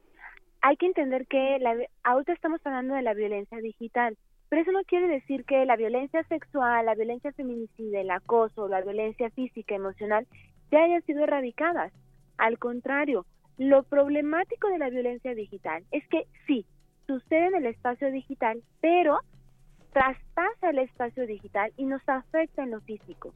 O sea, no pasa en el espacio, eh, el espacio digital y ya, ahí se queda. No, afecta psicológicamente a las chicas. Hace que estén cargando con un daño continuo, porque además, este dicho de que lo que sucede en Internet se queda en Internet es cierto, ¿no? ¿Cuántas fotos no podemos buscar, por ejemplo, desde su navegador favorito? Ponen ahí el nombre y vas a seguir encontrando esas fotografías. Y exactamente, la autonomía de cada estado nos hace que cada estado tenga una regula, una un código penal diferente en el que además es- eh, sancionen cosas diferentes. En el buen sentido, en el mal sentido y en el pésimo sentido, ¿no? Claro. Eh, las compañeras de luchadoras hace una semana publicaron en Animal Político un texto en el que hacen un breve análisis de algunas de las iniciativas aprobadas en otros estados. Y por ejemplo mencionan el caso de Chihuahua. Chihuahua sanciona el sexting. Y es Mm. como, a ver, espérense, un momentito, ¿no? El sexting no es el delito. El sexting es este derecho que tenemos las personas, específicamente las mujeres, a apropiarnos de nuestra sexualidad, de nuestro cuerpo, de gozar, de disfrutar, de disfrutarnos y de decidir si queremos capturar y compartirlo con cualquier persona. Eso no es un delito, eso es un derecho. El, de, el delito es cuando se comparte ese contenido sin nuestra autorización. De ahí vengo directamente, voy a decirlo, y luego me odian los hombres, pero es, yo se lo mando a mi pareja y mi pareja de graciosito lo manda a esos grupos de WhatsApp de hombres, porque todos los hombres saben, existen esos grupos de WhatsApp donde están los hombres interactuando y no solamente hablan de fútbol. Claro, no, por supuesto, y, y es bien interesante y también, bueno, es muy importante que retomes esta, esta, eh, este tema del sexting que, que finalmente es una, una práctica erótica eh, que se expresa en el entorno digital, ¿no? Eh, compartiendo con las personas con las que tú tienes un previo acuerdo, ¿no? De, de, de compartir este contenido erótico, eh, pero, pero bueno, cuando se sale de ahí es, es, es cuando hay un problema y no hay que, y la respuesta no es eliminar o penalizar eh, o criminalizar la práctica del sexting, que además eso es algo imposible. Es imposible ir en contra de eso cuando los más jóvenes pues están utilizando los entornos digitales para expresar no solamente su vida erótica, sino su vida en general, ¿no? Ah, no, claro. Cuando doy este, charlas en secundarias, eh, una de las eh, imágenes que aparece en la charla es la que dice la seguridad digital es como un anticonceptivo. Y, y, y las maestros o maestras se escandalizan, es como, ¿por qué les dices eso? Digo, a ver, los chicos de secundaria, las chicas de secundaria entre 12 y 15 años ya están teniendo prácticas de sexting. Tal vez no tengan relaciones sexuales. ¿Por qué? Porque no tienen para comprar el condón, no pueden pagar el motel, cómo le hacen para esconderse de sus papás. Pero es más barato y más práctico practicar sexting. Claro. Hay que decirles, entonces, cómo practicar el sexting de manera segura. Claro. Y, y bueno, también esta, esta ley Olimpia eh, tiene ha tenido también, digamos, eh, al menos en su versión, en la versión para la Ciudad de México, ya nos comentas la de Chihuahua, que bueno, se está, eh, es- eh, hay una prohibición sobre el sexting, sobre la práctica inicial, digamos, erótica en el entorno digital, pero para el caso de la Ciudad de México también, eh, pues se, se requieren ciertos ajustes. Hay organizaciones que defienden, por ejemplo, los derechos digitales u otras que, co- como la R3D, la Red por los Derechos del Entorno Digital, en defensa de los derechos digitales, así se llama, eh, y también artículo 19, eh, que va en el tono de la libertad de expresión, eh, pues que, se han referido a esta ley en, la versión de, la Ciudad de México y han anotado, apuntado algunas cosas que hay que, que hay que seguir afinando. No es una ley perfecta, claro que es una, digamos, es un muy buen primer paso, pero, pero hay que, seguir afinando. ¿Cuáles son esos elementos, esos detalles que contiene la ley que tú dirías, bueno, por acá tal vez se están excediendo, tal vez las penas o eh, las sanciones, digamos, que es finalmente pérdida de libertad en algunos casos, pues son demasiado amplias. ¿Qué podemos decir al respecto de esto? Eh, completamente de acuerdo y estoy de estoy apoyo completamente a mis compañeras eh, de las asociaciones de artículo 19, luchadoras, R3D, en estas observaciones que han hecho, porque si bien la ley es perfectible, también tenemos que tener mucho cuidado porque ya está aprobada y ya entra en vigor. Entonces no podemos estar defendiendo una cosa pero censurando otra. Y entendemos el algo bien claro es que no estamos a favor de la violencia digital, no estamos a favor de la pornografía infantil, pero sí lo que necesitamos, y sobre todo en el caso de la Ciudad de México, es que se sienten todas las partes interesadas, es decir, todas aquellas personas que trabajan en estos temas, no solamente el gobierno, la sociedad civil, las empresas intermediarias, defensores de derechos. ¿Y qué es lo que hemos visto sobre todo en Ciudad de México? Primeramente está el tema de que en este caso las autoridades, en este caso la Fiscalía o la Procuraduría, va a poder hacer eh, el retiro de este contenido íntimo, ¿no? O este contenido violento.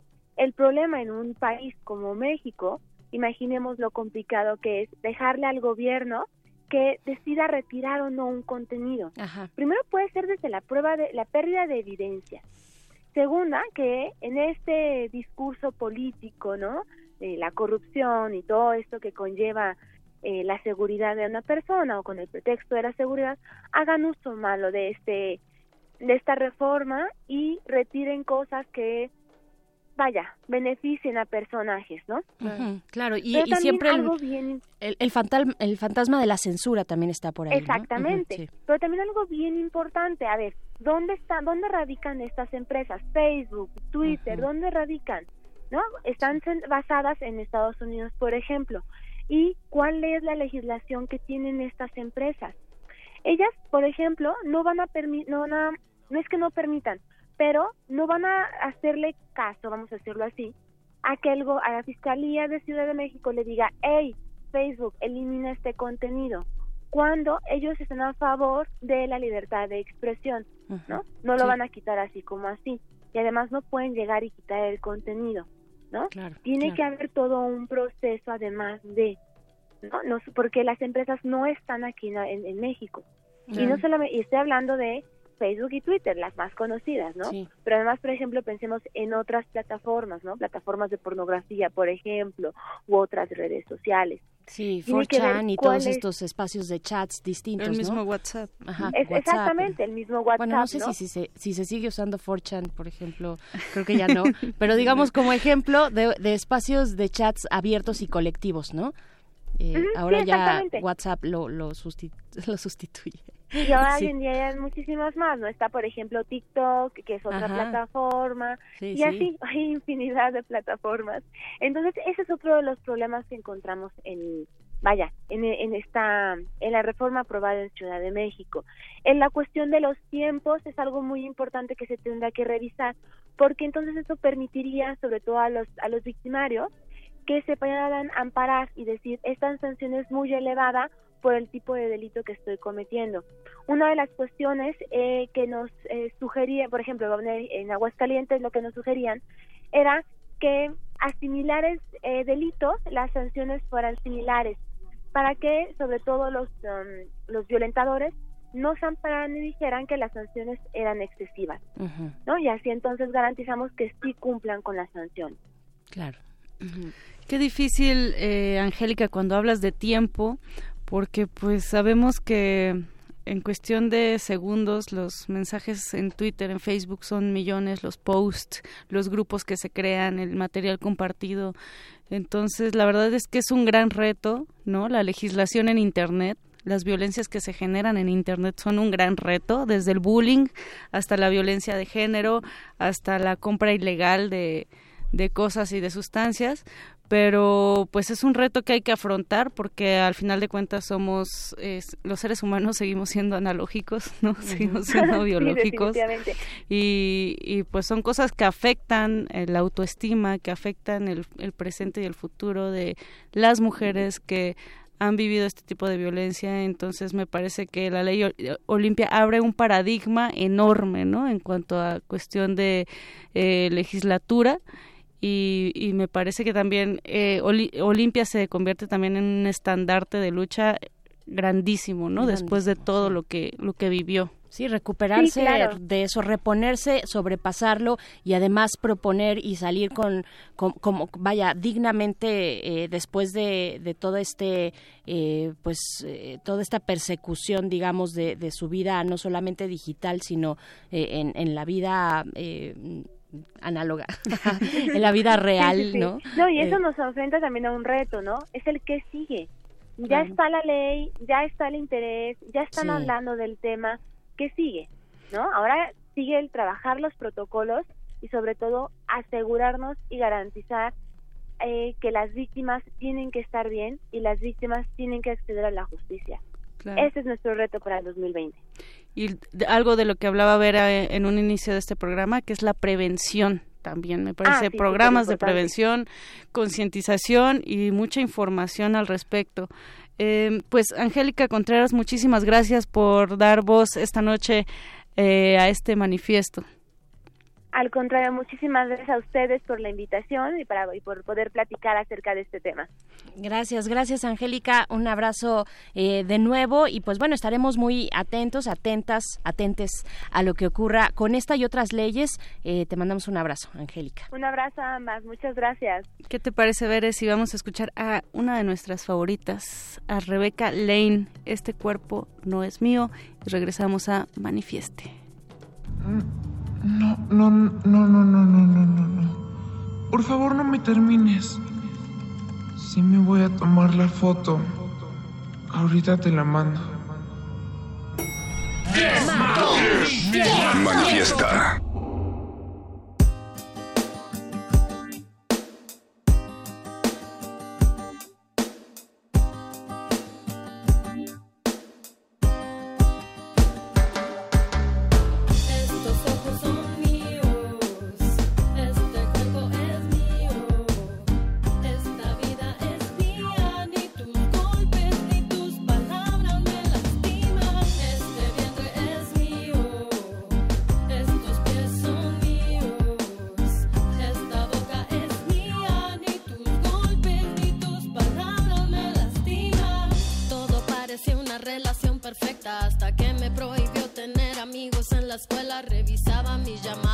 Mensajes controlaba. Decía que lo hacía porque a mí me amaba yo, que me sentía tan enamorada. No me percataba de que ya estaba encerrada cuando me pidió que me casara. Acepté encantada, pero creo que era el miedo de sentirme abandonada.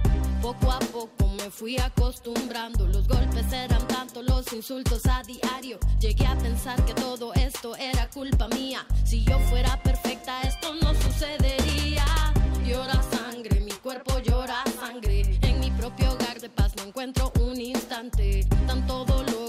cuerpo que lo aguante.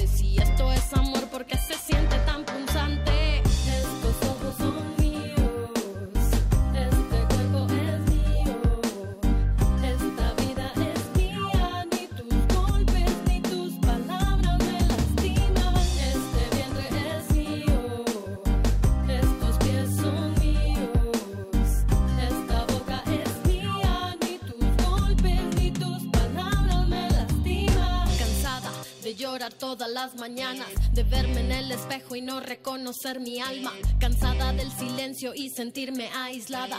Cansada de sentir miedo hasta en mi propia casa. No quise maquillarme las heridas en la cara. No quise aceptar llamadas ni disculpas vanas. No quiero más heridas, quiero luchar por mi vida. Quiero contar mi historia, no quiero ser una cifra. Hay tantas mujeres asesinadas por sus parejas, por sus novios y nadie hace nada. Nos echa la culpa y sin embargo tanta denuncia que nadie escucha en esta lucha. No queremos ni una mujer menos. Sal del encierro, rompe el silencio. En contra del amor que está dentro de tu pecho.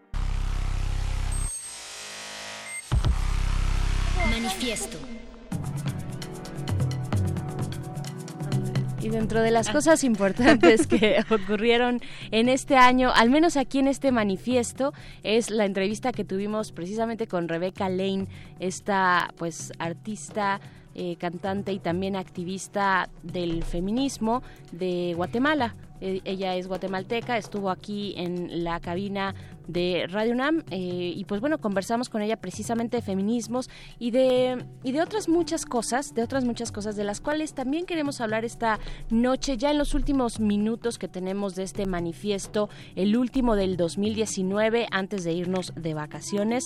Claro que durante las vacaciones vamos a tener también contenidos, eh, contenido surtido, eh, surtido Como rico. y- piñata. ajá, como O piñata como o caja de galletas, ¿no? Que es también un sello de la de la resistencia y de la radio también eh, las cajas de galletas en los distintos horarios de la Sí, radio no, universitaria. Cómo no. cómo no. Es, es un es un signo de una firma de la radio universitaria. Pues Moni pues muchas cosas eh, que, que ocurrieron importantes en este año en torno a los movimientos sociales, a la protesta social, yo creo que hay, eh, digamos, una sacudida, una sacudida colectiva hacia las formas de representación política. Es decir, finalmente no estamos identificándonos con las propuestas políticas que tienen, por ejemplo, los partidos.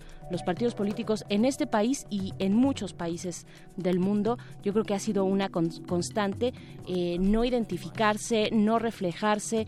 Eh, los partidos políticos después de las elecciones del, del- del año pasado, pues quedaron tambaleando, salvo Morena, que es algo muy eh, pues podríamos decir sui generis en todo lo que significa ya el panorama completo de estas opciones políticas, pues bueno, eh, eso se ha visto y se ha reflejado también en, en manifestaciones que van en ese sentido de la representación política, pero también en el sentido de eh, la exigencia, eh, digamos, de de reducir el impacto de las políticas económicas, de las políticas neoliberales, eh, de reducir la pobreza, la desigualdad en el mundo, en fin, muchas protestas y manifestaciones en esos sentidos, en el sentido también del cambio climático.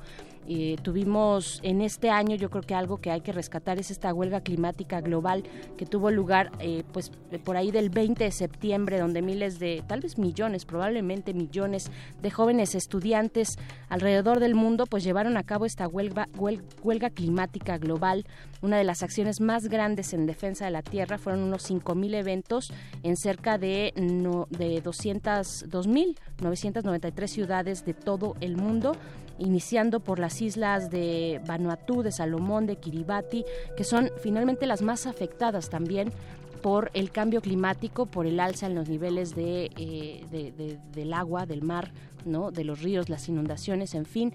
Eso creo que es una de las agendas que marca la década que empieza, la década de los 20, eh, de manera ya urgente y, y que debemos dar reversa en el sentido de las afectaciones al medio ambiente, ¿no? Sin duda, y que tuvo a, a un personaje como Greta Greta Thunberg, ¿no? Greta Thunberg, ajá. Thunberg, eh, pues eh, se convierte en un símbolo a su corta edad Pero algo bien importante que mencionas, Ver, es esta falta de representatividad de una generación con las políticas neoliberales cada vez más avasallantes, ¿no? Estamos viendo en Chile, en Colombia, en Haití, en Bolivia, eh, un resurgimiento al aumento de costo de la vida, ¿no? Es decir, cada vez somos unas generaciones que nos sentimos con el agua hasta el cuello y digo también haciendo una analogía con, con el cambio climático, ¿no? Literalmente, eh, pues el capitalismo ha avasallado la, las formas de vida,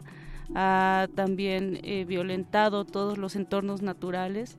Entonces, pues creo que así como sucedió eh, en los años 80, así como sucedió en los 60, creo que sí hay un reflejo real de un cambio de época en donde eh, cada vez más personajes más jóvenes son abanderados también porque hay más información, ¿no? También porque está más cercano eh, la transferencia de datos.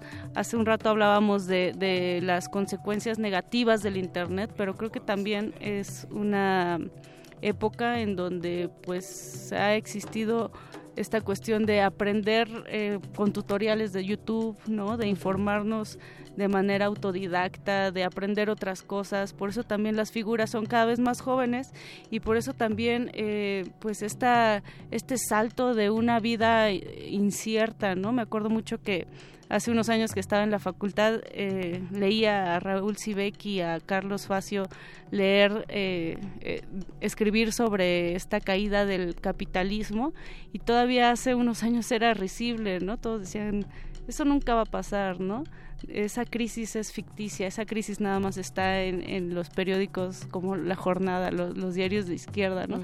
Y ahorita creo que es una cosa que sí hay que dudar, ¿no? Que sí se está poniendo eh, sobre la mesa y que pues también es, es una lástima la, la, represión que está existiendo, ¿no? Esta cuestión de policía que lanza balas de gomas y de goma, perdón, y, y, está queriendo cegar literalmente las las protestas creo que también es, es un reflejo de el miedo que hay por parte de esos gobiernos y de este sistema a mantenerse porque ya es insostenible no hay algo que no puede no puede, eh, no puede engañar y es, es, la naturaleza, es el clima.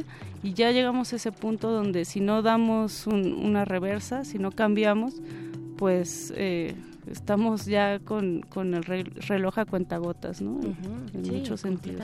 Sí, yo creo que eh, tal vez podría ser la reina de las protestas, la reina de las luchas, la reina de lo que enmarca, digamos, eh, eh el tema, el tema principal, el eje de toda que articula las de las distintas otras manifestaciones y protestas, el tema del cambio climático es el tema irreversible, bueno, el, tema más bien irrenunciable es hacia donde nos tenemos que dirigir con todos los esfuerzos, es un, digamos, un modelo de consumo que no es sostenible, que nunca lo fue y que ahora estamos viendo las consecuencias y, y, y de nuevo, no es una percepción, eh, sino está ahí en la voz de las y los científicos del mundo diciendo, a ver, tantas especies eh, animales están en, en, peligro de extinción o extintas, tantos ecosistemas están siendo afectados de tal y cual forma, vaya, los estudios que ha, eh, por ejemplo, impulsado la ONU en ese sentido,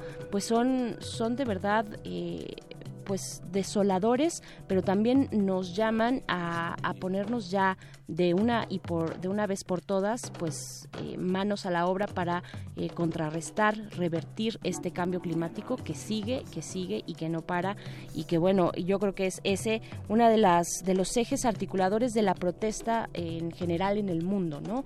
Otro otro también ha sido uno muy interesante y que bueno venimos precisamente a hablar de cuestiones de género son los feminismos, ¿no? Para sí. el caso de nuestro país, los feminismos, la marcha del, eh, hablando de este año nada más, ¿no?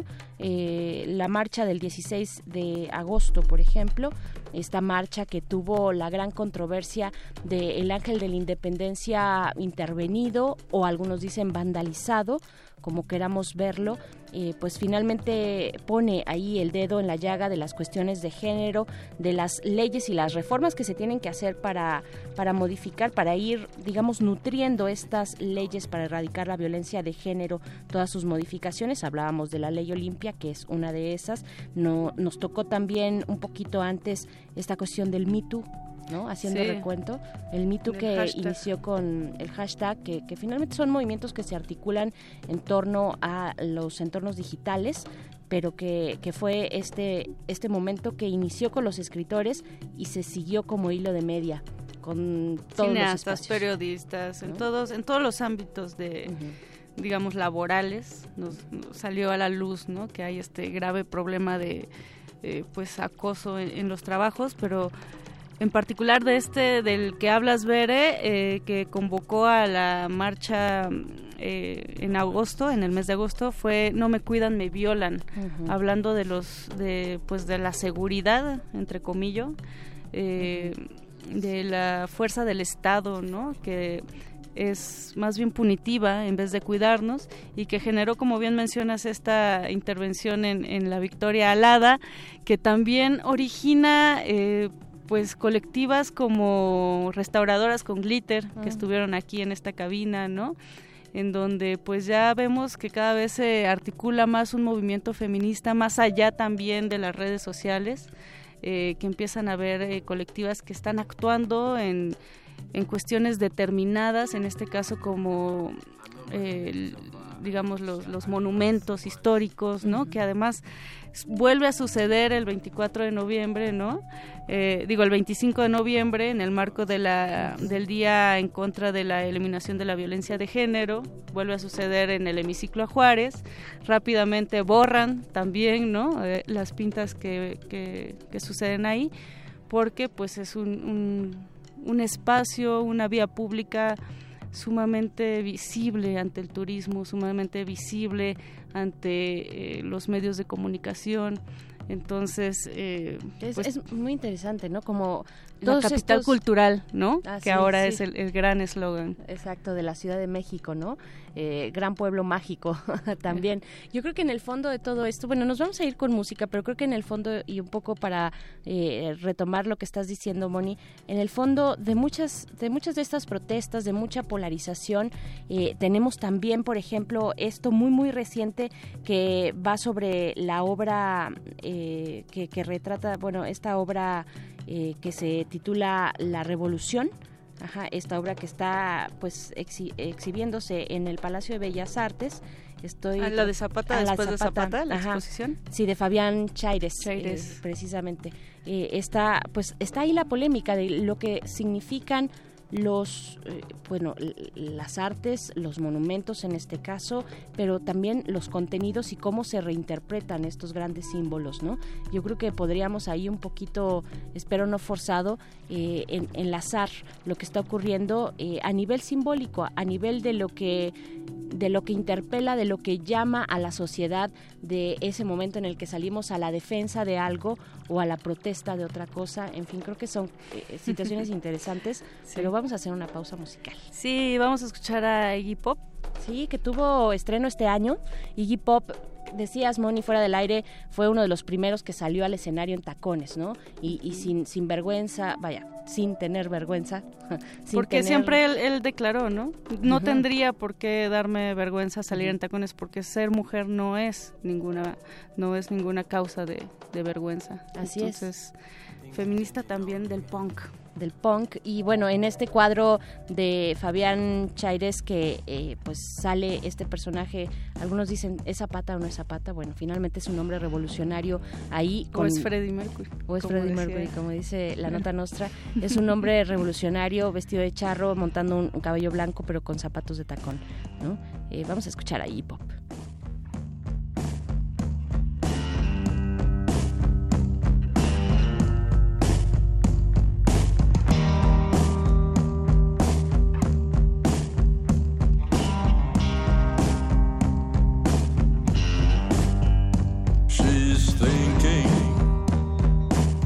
about something we all need. All need. Clock's ticking, not giving.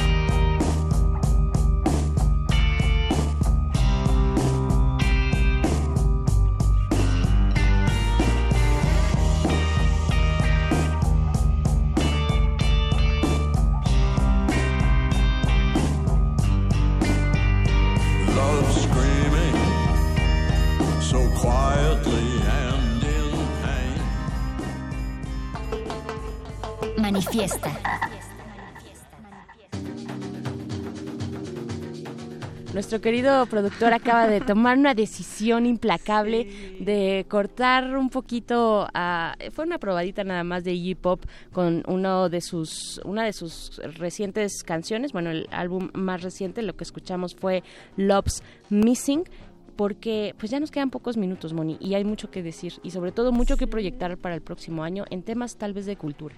¿no? 5, 4, 3. Dos, Allá uno, vamos. arráncate.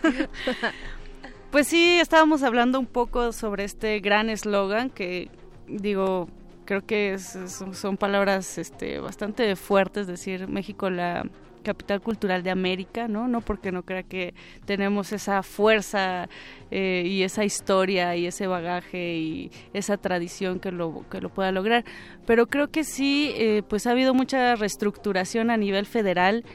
Eh, a nivel local también, en- a nivel ciudad también ha pasado, se han abierto programas de cultura, se han hecho recortes a otros, ¿no? Por ejemplo, fue muy sonado este año los recortes al FONCA.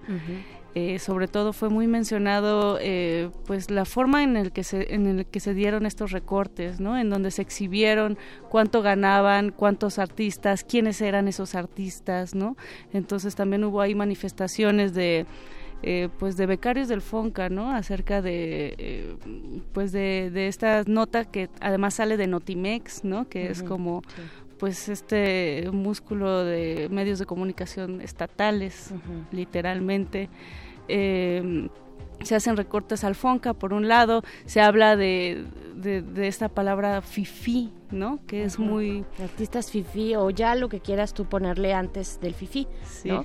Así, y, y que digo, eh, además de que está esta cuestión de que separan, ¿no? A la, no solamente a la cultura, sino también se ha hablado de prensa fifí, de gente fifí, en fin, todo, Sociedad todo, civil sí, fifí. fifí, chairos, este, que, Que a ver, tam- también, o sea, lo hay, ¿no? También hay los favoritos del, del sistema, digamos, aquellos que se comparten, que, que se dan las becas a los amigos, que se otorgan entre ellos los estímulos, pues eso también existe. Ese es el punto, ajá, justo que, que es- está cayendo una forma de hacer cultura, ¿no? De manera de- estatal y se está generando otra que también ha tenido muchísimas críticas, Sí. ¿no? Muchísimas, eh, también hay muchísimos vacíos y huecos en la nueva política cultural, ¿no? A nivel federal, eh, pues están haciendo, además tienen, tienen una eh, digamos, un lenguaje muy, muy a la 4T, ¿no? Estos holgorios, estas milpas, ¿no? En- en- a nivel federal que tardaron en organizarse muchísimo tiempo y a nivel local también está pasando, ¿no? Con el programa de, eh, el gran programa de Pilares de Claudia Sheinbaum, los grandes festivales en la Ciudad de México y también llegan nuevos festivales de, de, de corte privado, ¿no? Eh, está entró Sonar que es eh, español eh, y siguen los los Vive Latino criticado también este año por su poca representación femenina, en fin, ver. En fin, en fin, hasta ahí largo- hasta ahí le dejamos. Hasta ahí le dejamos, ya ahí le vamos a parar, la verdad, porque lo que nos queda mucho y parece, bueno, es, es, es real, lo que nos queda son muchos retos por delante en temas culturales, claro, eh, que incluyan a, a esos artistas que no han sido reconocidos, que no han sido ganadores o galardonados con premios o con becas, en fin, eh, y por otro y por otro lado, bueno, mucho que hacer en temas de seguridad, en temas anticorrupción, eh, pues es, es yo creo que el gran pendiente, uno de los grandes pendientes, y lo dijo así Andrés Manuel López Obrador cuando llegó a su primer año de gobierno, mencionó los grandes pendientes y algunos de esos tenían que ver precisamente con la seguridad, con el tema de violencia en nuestro país, pero se nos fue el tiempo ahora sí, nos vamos a ir de vacaciones. Oigan. Así, nos vamos, no sin Sí. antes brindar con este rico ponche que tenemos en la mano, calientito. Agradecemos a Oscar Sánchez, el voice, maestro. Adiós, se acabó el 2019. Alba Martínez en continuidad. José de, Jesús Silva también en la consola. Muchísimas gracias por estar aquí al pie del cañón. Son las 10 de la noche. Nos despedimos. Mónica Sorrosa, feliz año. Feliz año, Berenice Camacho. Feliz año a ustedes también. Quédense en resistencia modulada. Manifiesta. Incomodando al grupo de rock que ya no toca en México. En la colectividad, la distancia entre los cuerpos es ilusoria pero en esa distancia está nuestro manifiesto.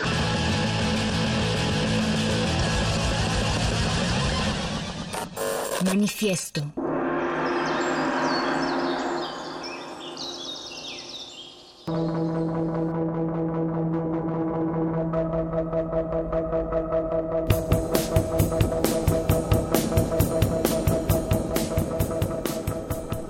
Y la idea de un lunes de feriado nacional en donde todo mundo descansa y los necios se deciden venir a trabajar para hacer radio en vivo, eh, esa misma idea puede tener como un parangón de un grupo de necios que decide hacer eh, objetos culturales de, de valor, eh, libros en formato físico y que al mismo tiempo le dan voz a otros necios que desde su palestra deciden, no sé, resultar incómodos, cuestionar los clichés o los nuevos atavíos de lo que antes figuraba ser como, como los viejos desafíos de, de derecho.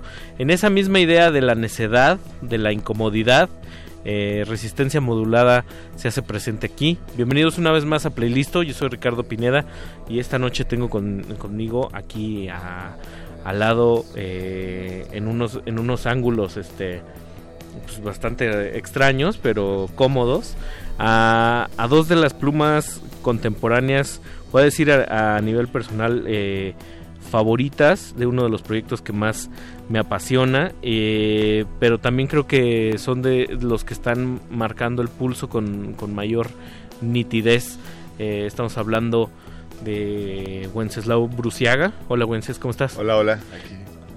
Y Adrián Román. Hola Ricardo, ¿cómo estás? Bien, eh, espero que, que tú muy bien vienes este en unas en unas este, circunstancias un poco complicadas. Vienes bien- ¿Puedo ventilarlo al aire? Sí, vas. Vienes, vienes en, en- en En muletas. ¿Qué, qué pasó? Pues me, me alcanzó la edad y el anarquismo se me volteó. Y uno recurre a muletas. sí, ni modo. Es- espero que sean estatales, ¿no? Así como son este, tienen Son- ahí el, el- el logo de Son del Fonca. Eso- no sabes cómo te agradezco que lo hayas dicho tú, pero a todos todos lo pensamos, pero solo uno lo dijo. En Sí. vez- en vez- en vez de dinero ya- En vez de becas dan muletas. Sí, Pues así, chicos. Es la, cua- cuarta, la cuarta T.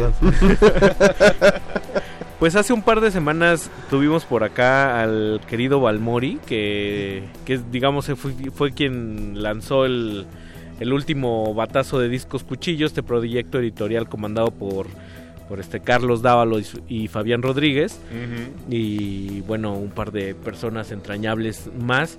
Y como que de alguna manera también se reavivaron las publicaciones inmediatas anteriores que son sus dos libros. En tu caso, Wences, eh, Un amigo para para la orgía del fin del mundo. Y en tu caso, Adrián Pinche Paleta Payaso. Este. eh, libros que de alguna manera ya tuvieron también su lanzamiento anterior o, o- Sí. o me equivoco por ahí. Desde el 2016 estaba el tuyo, ¿no, Wences? Sí, exacto. Digamos que fue el, el, el segundo, porque anteriormente estaba el de Pepe Casanova, el de Yo no soy DJ, que fue, digamos, el primero. Su primer libro, ¿no? Exacto, que abrió, digamos, la beta editorial de, de la disquera, por así decirlo, ¿no? Ya después, eh, bueno, se aprovechó el, el lanzamiento de- del libro de Adrián para hacer una segunda edición del libro de la orgía que, que- que salió este año y que, digo, me sorprendió que, que ya haya llegado una segunda edición para lo, digamos, lo, este, lo amargado que es el libro, ¿no?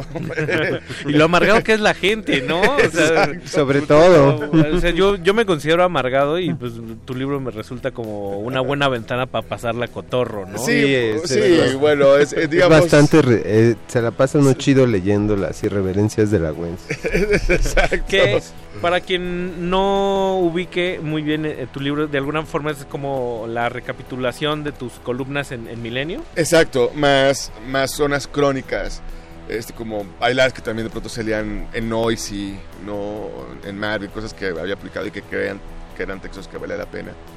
Entonces ya, las, pero digamos que el 80% de los textos sí son, digamos, como una, una compilación de, de las columnas de, de Milenio. Y, pen- y pensando en los proyectos eh, que está comandando ahorita Cuchillo y si yo soy eh, asiduo lector de tus columnas, digo, ¿qué me puede dar el libro que no haya tenido de mis columnas que estuve recortando en el periódico todos estos años. bueno, la comodidad. de tenerlas todas juntas. De tenerlas todas juntas en un, en un libro compacto que aparte es muy bonito y que como que va perfectamente. O sea, lo puedes meter incluso en el bolsillo trasero del pantalón, entonces es muy sexy sacarlos, ¿no? O sea, sí, sí. implica un acto ahí como de homosexualidad involuntaria. Es, eh, meter el libro ahí y sacarlo del... del- del- Medio dobladito con la forma de tu glúteo, eh, ¿no? Exacto. eso, eso tiene su encanto, era, era, era parte del... Era parte del, del propósito. Pero pues también un poco es de pronto, eh, incluso el, digamos que digitalmente, el, la- el portal de Milenio ha cambiado bastante y algunas columnas se han perdido, por ejemplo. ¿no? O sea, Y otras están como y desconfiguradas. otras, ¿no? exacto. Entonces de pronto como que hasta ciertos años digamos sí tiene un orden, pero antes de eso, pero se pierden.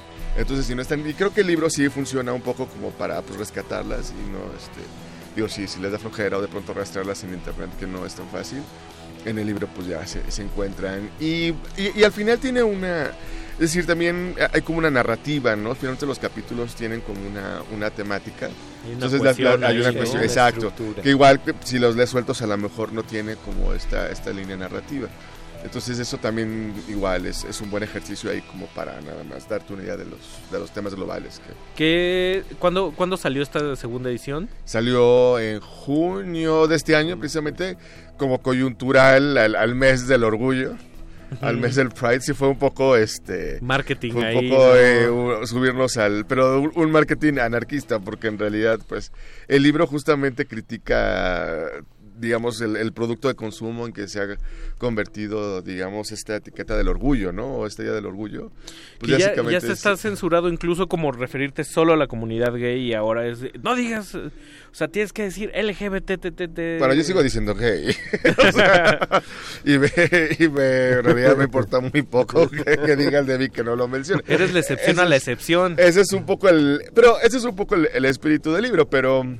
Vamos, que también, o sea, aparte de que me gusta, este, me gusta darme la madre y, pelearme innecesariamente, eh, pero, digo, t- pero también tiene un, un sentido, es decir, o sea, entiendo que habría que mencionar todas las letras del abecedario, incluso los del alfabeto griego, no sé qué, qué- qué les falta por agregar, pero también digamos, pues, eh, soy gay, ¿no? Entonces de pronto acotarme a cosas que incluso no podría opinar porque no lo soy y en muchos terrenos lo desconozco, pues básicamente me reduzco a lo gay que es lo que soy, no soy tan, tan pretencioso como para hablar de cosas que, que no me son ni siquiera cercanas, ¿no? Entonces, Y eso este, es a, a mí algo que me gusta mucho de tanto de tu libro como del tuyo, Román, que ya como me ha acercado un poco a ambos y de, de esta línea que mantiene Cuchillo, ¿no? Incluso el libro de Balmori, sin que me, sin que sea yo muy adepto a, a- a fobia, tiene como un ejercicio Ninguno. o un... Balmori es el único. y no de todo, de toda la obra. Entonces ya, ya desde ahí, este ejercicio de, de, ho- de honestidad o, o de aparente sentido natural que tiene que tiene discos cuchillos pues, también lo veo permeado en tu libro, ¿no? En tu, li- en tu caso también es una especie de segunda edición o primera en cuchillo y antes salió en otro tamaño, ¿no? En otro formato. No, no, este, la primera vez que se han reunido esas crónicas es con discos cuchillo. Lo que pasa es que ya va la, la segunda, la primera reimpresión del libro. Ok. Este, eso es lo que pasó. Eh, Eh, Eso está padre, o sea, le está yendo muy bien a los, a los libros de cuchillo, o sea, algo que no, al menos yo en mi caso no lo, pues, no lo contemplaba y de pronto sí se mueven, o sea, están en las librerías, están prácticamente en todas las librerías. de la Y no está en. Superama, que es, que es como es un gran Sí. ejercicio, ¿no? Sí, a mí me gustaría mucho ligar con las clientas de Superama. Sobre todo las de la Condesa, no mames. Y en tu, caso- en tu caso, Adrián, ¿cómo, cómo, cómo se dio, cómo se, cómo cobró vida esta, esta, esta paleta payaso? ¿Tú fuiste recogiendo igual como cosas que habías ya publicado o lo diseñaste o lo planeaste específicamente como esto va a formar parte de un libro? Hay dos factores importantes. Uno se llama Carlos Velázquez, el, la marrana negra, y otro es Feli Dávalos, el hermano de Carlos. Eh, el gordo me propone que me ponga a escribir crónicas. Este, tenemos una relación muy cercana y generalmente suele hacer- suelo hacerle caso cuando a literatura se refiere. y me puse a escribir crónicas. Eh, eso devino en que terminé escribiendo en Noisy y ahí empecé a escribir con Feli Dávalos. Que era el editor, ¿no? Que era el editor en ese momento. Y después de entregarle dos perfiles de raperos, el de Yoga Fire y el de WD, nos citamos a echarnos unas chelas y me dijo que, que si me interesaba hacer un, un libro con, con la editorial de su hermano. En ese entonces, en ese momento solo estaba No Soy DJ y el libro de Wences. Este, yo ya había visto el libro de Wences, obvio, y me gustaba mucho, entonces dije que sí. Y, la- y ya de ahí para acá la historia de la paleta payaso es un poco más larga, pero cuando salió ya le fue bien chido. O sea, en este momento goza de muy buena salud. Y me gusta que de alguna manera tu testimonio es como la cronología, ¿no? También Sí. ahí. Oye, empezamos al revés, o sea, empezamos por Balmori. Las, me gusta empezar de atrás para Eh, Eso es, adelante. eso es bastante interesante. sí. Y algo que me gusta mucho también y que aprecio sobre todo es pues este pues esta inclinación hacia hacia lo musical, ¿no? Y que independientemente de que, por ejemplo, en tu caso, Adrián, no todas las este, lo- las crónicas hablan en sí de, de música, ¿no? Por ahí tenemos al Púas Olivares, eh, o sea, si hay una de los Rolling Stones en, Cuba o esto, pues la música siento que está como en todo momento, como en el ritmo, ¿no? Eh, en la escritura y en tu caso, Wences, pues sí hablas de, o sea, sí es una de tus pasiones la música, pero, Sí. pero pues también está, está por ahí en, la, en la forma en la que, en la que tú escribes, en la quién eres y cómo te forjaste con esta pues, filosofía punk, ¿no? Que Sí. también son, son textos como secos, duro y duro y a la cara que también creo que no equivocarme con que, que, este coinciden con, pues, con tu pasión por pues por los golpes, ¿no? Por Pues, el box. sí, Ca- pues- con su personalidad, él es así, sí. Pues sí, exacto. Pues son como, es ir un poco la lógica como de esas canciones de punk hardcore, ¿no? Es de que duran así dos, dos minutos, un minuto y medio y pues así como una velocidad. Que decía Kid Morris, dice, agarras una rola normal, le quitas el principio, le quitas el final, te quedas Exacto, medio, ándale, ¿no? es- exactamente, exacto. Y eso, eso es un poco... Y sí, en, en- en- en mi caso lo que pasa es que a mí la, la música me apasiona tanto como las braguetas. Entonces no sabría diferenciar, la verdad. O sea, son dos cosas que me apasionan bastante, pero... Y, y- y bueno, sí, y eso fue una de las cosas por las que también me motivó mucho a estar en discos cuchillos. Yo creo que sí me considero un músico frustrado Bien. que nunca va a tener un disco. Entonces, estar, estar en un libro en discos Estar en una disquera. Pocas cumple. personas lo, lo- lo reconocen abiertamente de- de- de- así seco. Y pues, ¿qué les parece si vamos a un primer bloquecito? Va. Eh, este bloque tú lo escogiste, Wences. Vamos a ir con pues, dos, dos rolas muy recientes. Sí, Trajiste sí, sí. lechuga fresca. Ajá, exacto, Eh, Bud sí.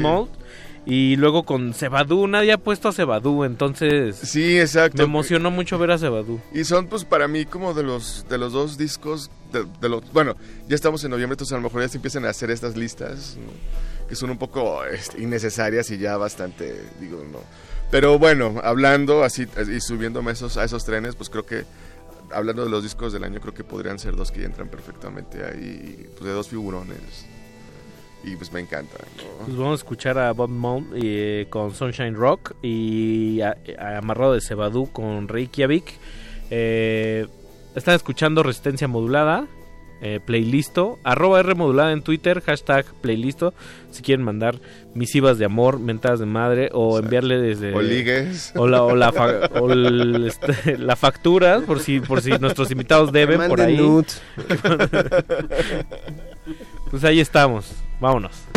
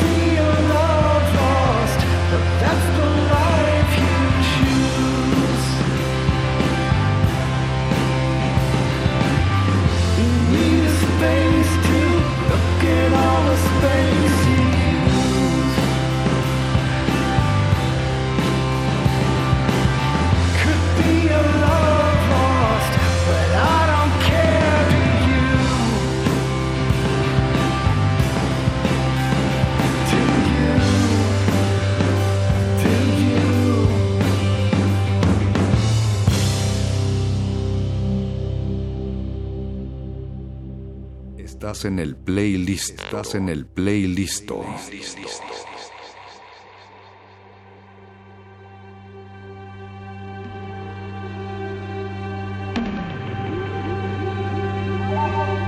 Y ahorita fuera del aire, eh, uno de nuestros invitados dijo que la corrección política no cabía en los conciertos de rock. Y como lo dijimos fuera del aire, este alguien mal pensado diría, eso es muy correcto de tu parte, no decirlo a- Al aire. Entonces, me confunde un poco.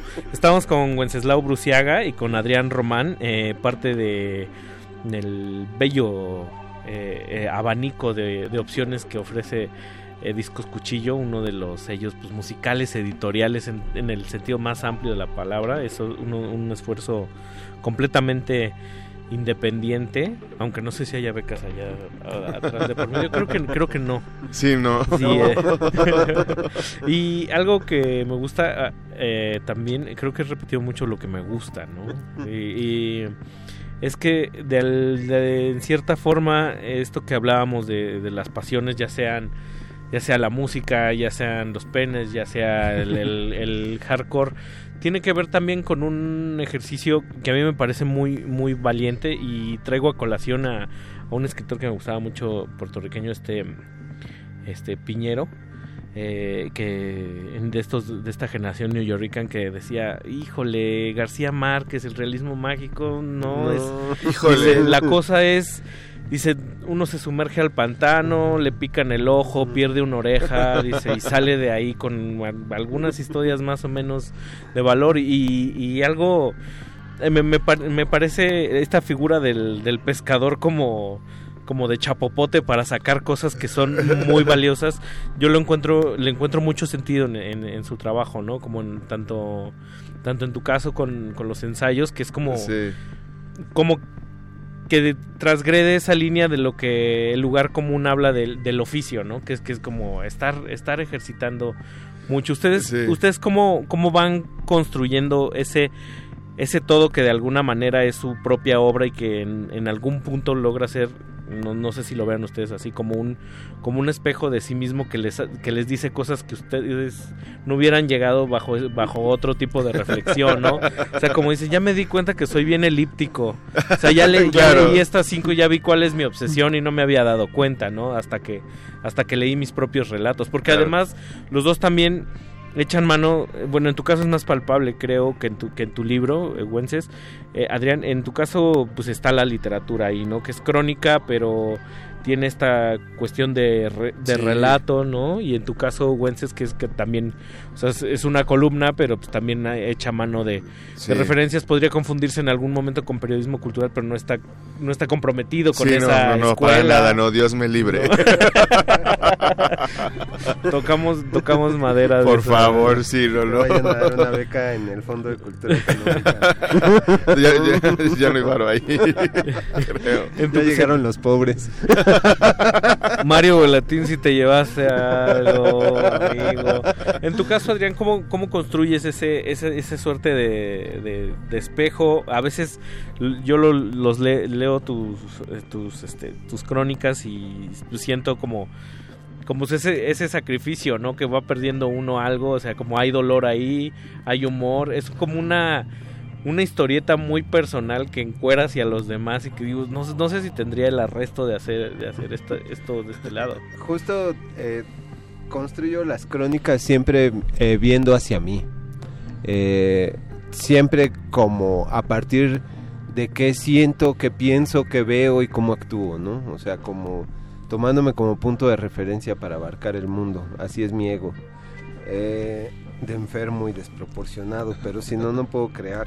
Este, me, me sucede que tengo que expresar qué siento y ser honesto.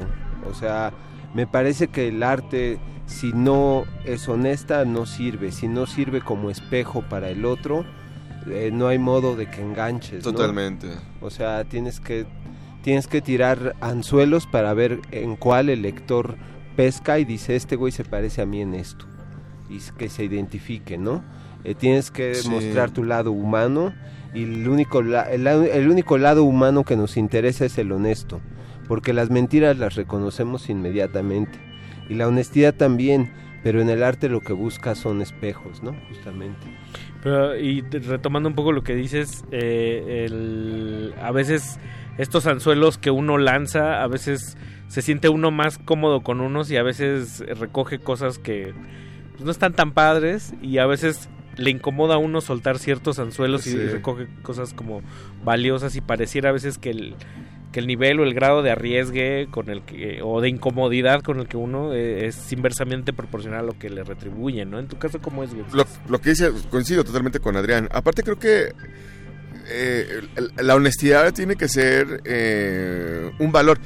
Incluso a veces yo pienso que no tendría que ser arriesgada, ¿no? Pero vivimos en una sociedad donde las apariencias se han insertado como un modo de sobrevivencia eh, social, que, o sea, que la honestidad pareciera que es sinónimo de ser incómodo nada más por el hecho de ser honesto. ¿no? incorrecta. Como de Exacto. provocar por provocar, ¿no? Que Eh, también eso te ha tildado a ti también, ¿no? Ah, totalmente, ¿no? O sea, pero es curioso porque, eh, por ejemplo, o sea, eh, yo sí lo noto mucho, ah, sobre todo los lectores gays que, que- que se acercan a mi libro. Pues sí se dividen entre dos, como unos los que sí les gusta mucho y otros que lo detestan. No hay moderados. No hay moderados. Bueno, pero es que los gays no podemos ser moderados. O sea, incluso los, los, los inters es casi un mito. o, o son totalmente activos o son totalmente pasivos. Mm, pero, vamos, o sea, eh, me, ha conflictuado, bueno, me ha conflictuado en el buen sentido de pronto ver cómo el libro ha despertado esto de que lo- los mismos gays como se enfrentan con una honestidad que la viven, pero que sin embargo creo que no es lo que quieren ellos leer, ¿no? O sea, ellos cuando quieren leer de cosas homosexuales quieren leer otras cosas, o sea, un poco más, este, menos sórdidas tal vez, o un poco más amables, como si quisieran inventarse otra realidad a, a la que ya tienen, lo cual que yo estoy peleado totalmente con eso, o sea, por eso coincido con Adrián, o sea, lo mío es la honestidad y este y una honestidad que bueno, que que, que parte desde lo que vivo, ¿no?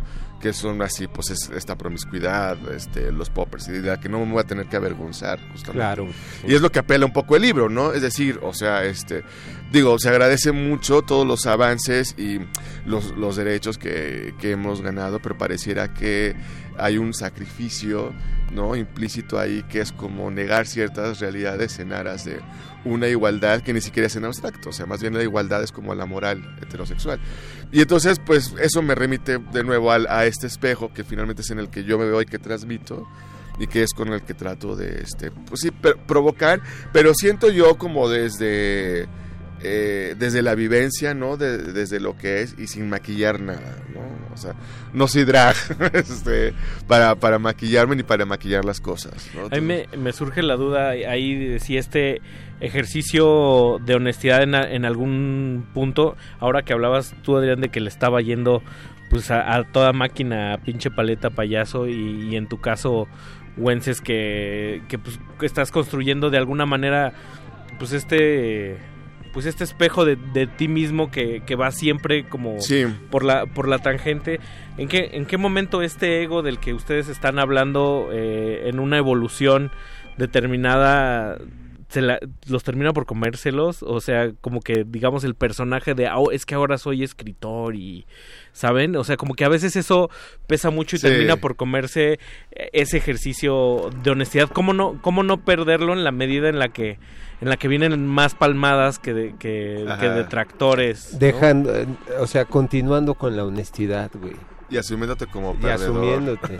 Pues sí, asumiéndote como lo que Sí. seas. O sea, continuando con la honestidad, sigue- sigues diciendo lo que sientes, o sea, desnudando tus expectativas y lo que piensas, ¿no? O sea, seguramente que ahora me va un poco mejor con las mujeres. O sea, el otro día se me acercaron muchas en el antro. Y yo decía, wow, güey. Creo que eran las muletas, güey. ¿A ti, a, a ti, Wences, se te han acercado más hombres en los conciertos o todo? Pero, Pues cuando, cuando me orino a mitad de los conciertos no, no se me acerca nadie. Por ejemplo, si pensáramos en ese en ese ejercicio de alguien que le va que está ahorita en el top encumbrado y ustedes sientan que sigue que no ha perdido su, su honestidad, ¿quién quién sería? Willy y la gorda, Sí, ¿no? y yo- y- pero yo quisiera, por ejemplo, es interesante lo, lo, lo de la honestidad, porque, eh, por ejemplo, una vez sí, eh, ah, fue como una crítica, eh, bueno, soltar en redes sociales, pero a propósito del- de la segunda edición de, del Amigo para la Alergia del Fin del Mundo, y entonces como que alguien decía, este, no, pues Wencesla habla como de cuartos oscuros, así, pero pues seguro ni coge, ¿no? ¿No? O sea, y este... Y Lo el está otro, inventando. lo está inventando, pero el otro día, este, así, en, en plena orgía, en una orgía, así, todo el mundo en calzones, un cuadro así, así, pero en, en el momento más álgido de la orgía, ya aproveché ahí para tomar un poco de refresco, nomás así, para un poco de azúcar, para, no sé, para volver a, a tener mis cinco sentidos en su lugar. Pero sí se me acercó alguien y me dijo, ah, no, eres Wenceslao Bruciaga, ¿no? Como que así me reconoció. Entonces me dijo, ay, vas a escribir de este lugar. Y al, pues al final, como que lo puso en, en redes sociales y este. Y dijo, no, o sea, sí, sí va, o sea, no dice A mentiras. Y- pero claro, esto de la honestidad, lo que dices es, es cierto. O sea, implica este riesgo que de pronto no, no todo el mundo está dispuesto a correr. Y sobre todo los gays, que es como muy anacrónico pensar que hasta hace poco se les consideraba como un grupo por lo menos de avanzada. Y pues ahora básicamente se han vuelto tan conservadores que les da pena decir que van orgías o ese tipo de cosas. En, en algún momento de la historia se les asociaba incluso con... Con, Con la vanguardia, o sea. O con ambientes de, Del delictivos, ¿no? underground. los, los malandros eran Sí. también... Sí, pues eran, o sea... el amor entre hombres es un delito. pues debería de estar Cuando, penado. estaba, cuando estaban los antros clandestinos en la calle de Plateros, ¿no? En la época del porfiriato, que era ahí donde se juntaban, este, más adelante en los 40 este, pues eh, estaban los baños públicos, ¿no? Sí. Este, en los 90 ya estaban lo, el cine Teresa, sí, los- los cines porno. O sea, siempre han rumiado como, bueno, y este reportaje que sacó proceso de la, que tú también hiciste algo parecido, de los que están alrededor del campo militar. Ah, eso sí, uno, hay, ¿no? ajá, hay, hay una crónica ahí que dice sobre los, los bares gays que están alrededor de los... De los eh, sí, del, del toreo que son como Ajá. frecuentados por militares, ¿no? Hay Ahora muchas ya cosas. también far- forman parte de las filas de, de, de los opresores, ya no solo son los Sí. oprimidos, ¿no? Pues vamos a, a otro bloquecillo. Este ahora le toca el turno a, a Adrián Román. Eh, tú agarraste una, una dupla no tan pareja como la de Wences, que, que va por un lado, te fuiste del Reino Unido, Like a Friend, de Pulp, y luego te fuiste con el maestro Rubén Blades, ¿no? Ah, sí, el- con vino añejo. El vino añejo, que tiene una de las frases más bonitas que ya escucharemos, ¿no? Es una de las rolas que más me late de Rubén Blades, que no sea Pedro Navajas, que a todos nos gusta. Pero ya es la- Este, sí, es la lo oficial, recurrente, sí, ¿no? pero tiene un chingo de rolas Sí. y tiene un chingo de discos increíbles, Blades, ¿no? Y bueno, Paul, pues no mames, o sea, la forma en que baila ese güey y cómo siempre rompe las rolas de un ritmo a otro, es- son cosas que me laten mucho, por eso las elegí. Adrián Román y Wenceslaus Bruciaga, Discos Cuchillo, comandando la noche aquí en Playlisto. Arroba R modulada en Twitter, Resistencia modulada en Facebook, este gatito Playlisto, no se despegue.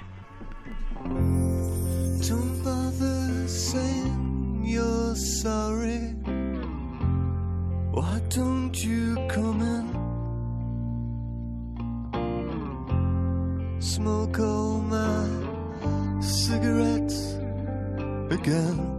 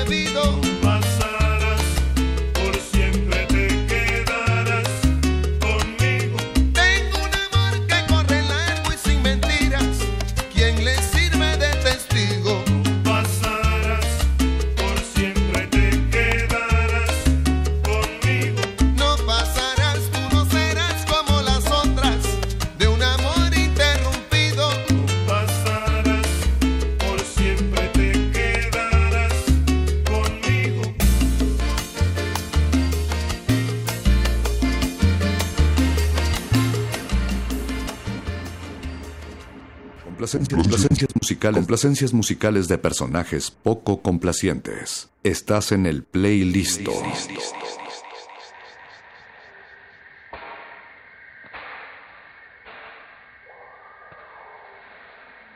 Y hablando también de la grandeza de Rubén Blades, ahorita fuera del aire con Wenceslao y Adrián Román, hablamos de la grandeza de Manuel. Ah, y claro. Emanuel, yo sé que no es tu estación favorita, pero si por alguna razón estás escuchando Te amamos. Te, te amamos, te mandamos un saludo. Ojalá Y- te eches unos drinks con nosotros. y nos parece fenomenal que hayas decidido salvar a Xochimilco antes de que se pusiera de moda. Exacto, o sea, él es, él es pionero. O sea, La rola está bonita, ¿la recuerdan? Es, o sea, Emanuel era una sofisticación impresionante. Sí. O sea, yo creo que estaba así eh, a, a la altura, o sea, en los 80 estaba haciendo lo que, no sé, Heaven Seventeen o algo así. o sea, es que si tú, si tú escuchas la, la chica de humo... No, no, man. O sea, qué rolo, no, no, no, no, no, no, no. o no envejeció o envejeció bien. Pero es O impresionante. envejeció con nosotros. Exacto. Para mí vive ahí en un limbo, ¿no? Sí. Atemporal. Lo- los arreglos que tiene, o La sea, el- el letra. sintetizar. La, la letra es impresionante. O sea, No mames, es delicioso. te amamos, Emanuel. Oigan, pues estamos llegando a ese verdugo que es el, el tiempo. Se nos, está, se nos está acabando un poco. Y, y yo no quería como terminar el programa sin, sin hablar un poco como en esto que está haciendo Discos Cuchillo que decíamos por ahí con el programa con Balmori que dice, bueno, pues es que una loa para Fabián y para Carlos que se están atreviendo a hacer un proyecto editorial, que están aventándose un proyecto editorial, dice, de este tipo de, di- de títulos. Y yo le dije a Balmori, le digo, deja tú, se están aventando a tener un proyecto editorial que ya en, Ya sí, en sí mismo, en un momento en el que estábamos como... Pareciera que hay demasiadas opciones en lo digital y parece que no, y ellos deciden recapitular lo del el objeto, ¿no? En sí mismo, que a mí más allá del objeto me parece una cosa interesante como la cuestión de la memoria y del archivo, que aquí lo pregunto mucho con los invitados, pero a veces hay como esa discrepancia en el que dicen, no, pues no necesariamente el archivo va a ser un retrato fiel de nuestra memoria de quiénes somos. ¿Ustedes cómo ven ahora que ya pasó un tiempo de enfriamiento, que le está yendo bien? Le pongo entre comillas bien, ¿no? Porque eso puede significar cualquier cosa.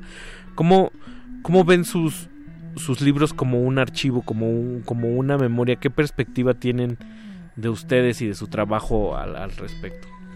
Pues, en mi caso, fíjate que fue curioso porque, eh, digamos que este libro ya se ha enfrentado como a dos perspectivas. Por ejemplo, con esta segunda edición, yo estaba un poco medio temeroso de que no sé qué tan vigente podría hacer, ¿no? O sea, respecto, digo, no es que hubieran pasado muchos años, pero sí, tres por lo menos, entonces...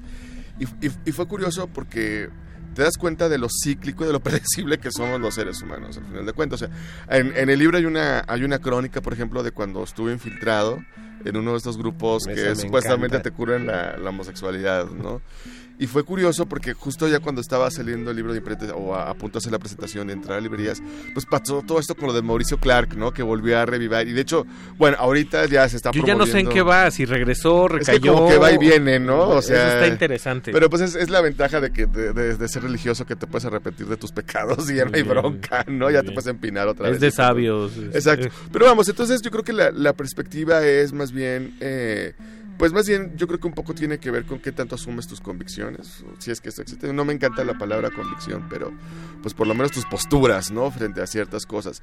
Y creo que más bien esa es la, la perspectiva que sustenta el libro y que al final, pues como que con el tiempo, pues eso es lo que, lo que piensas.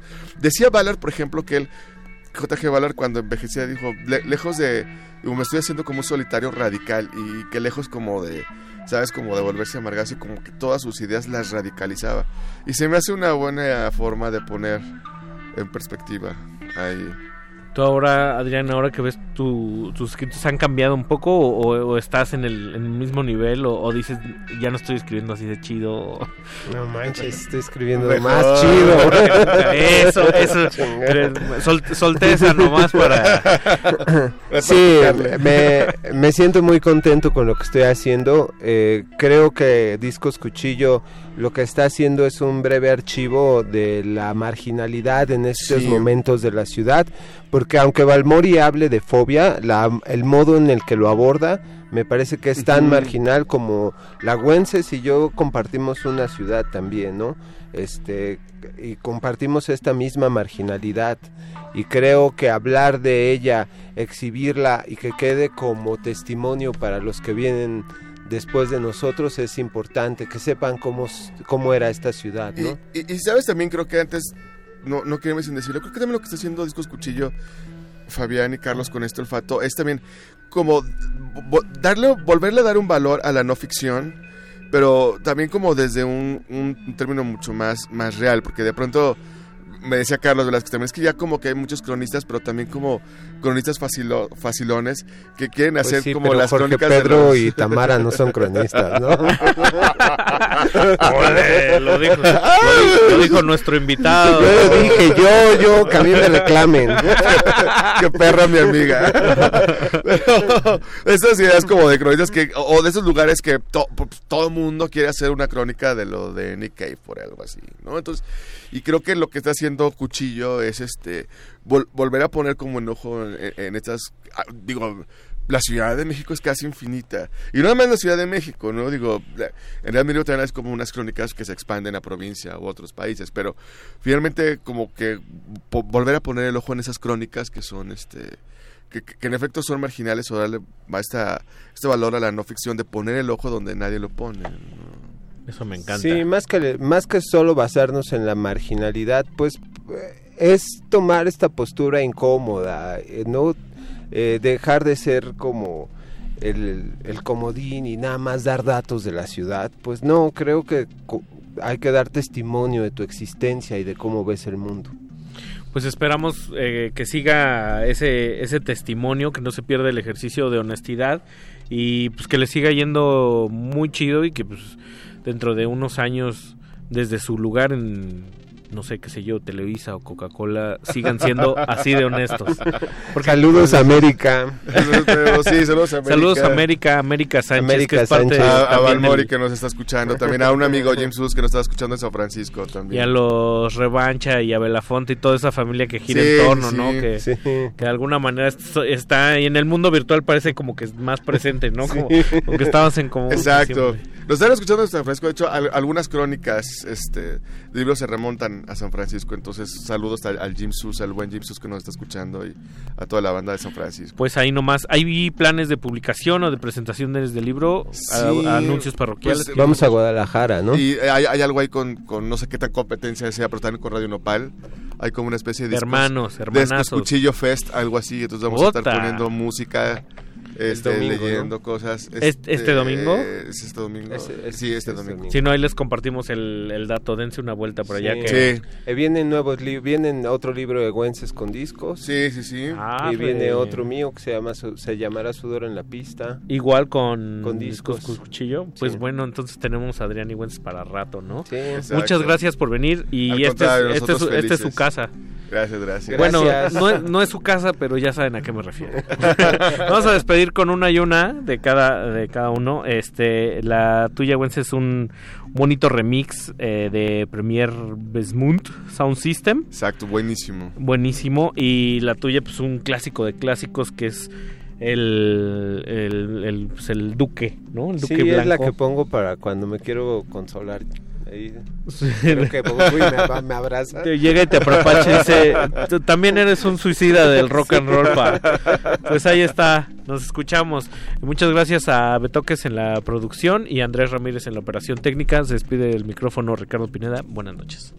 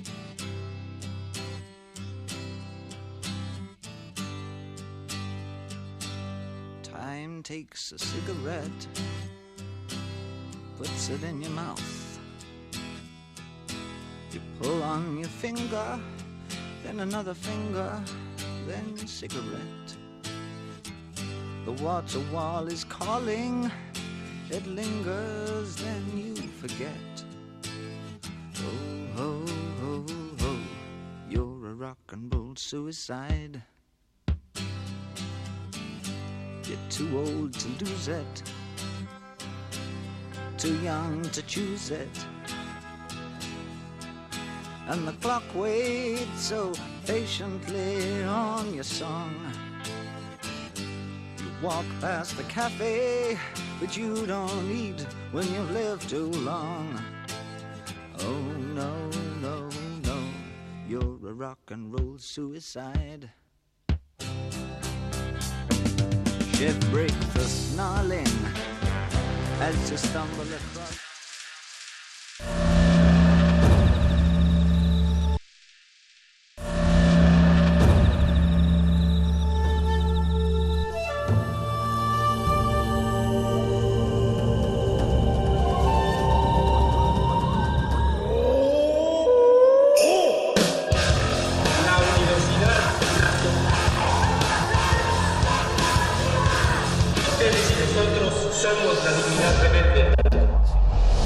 Resistencia Modulada es una coproducción de Radio UNAM y El Universo.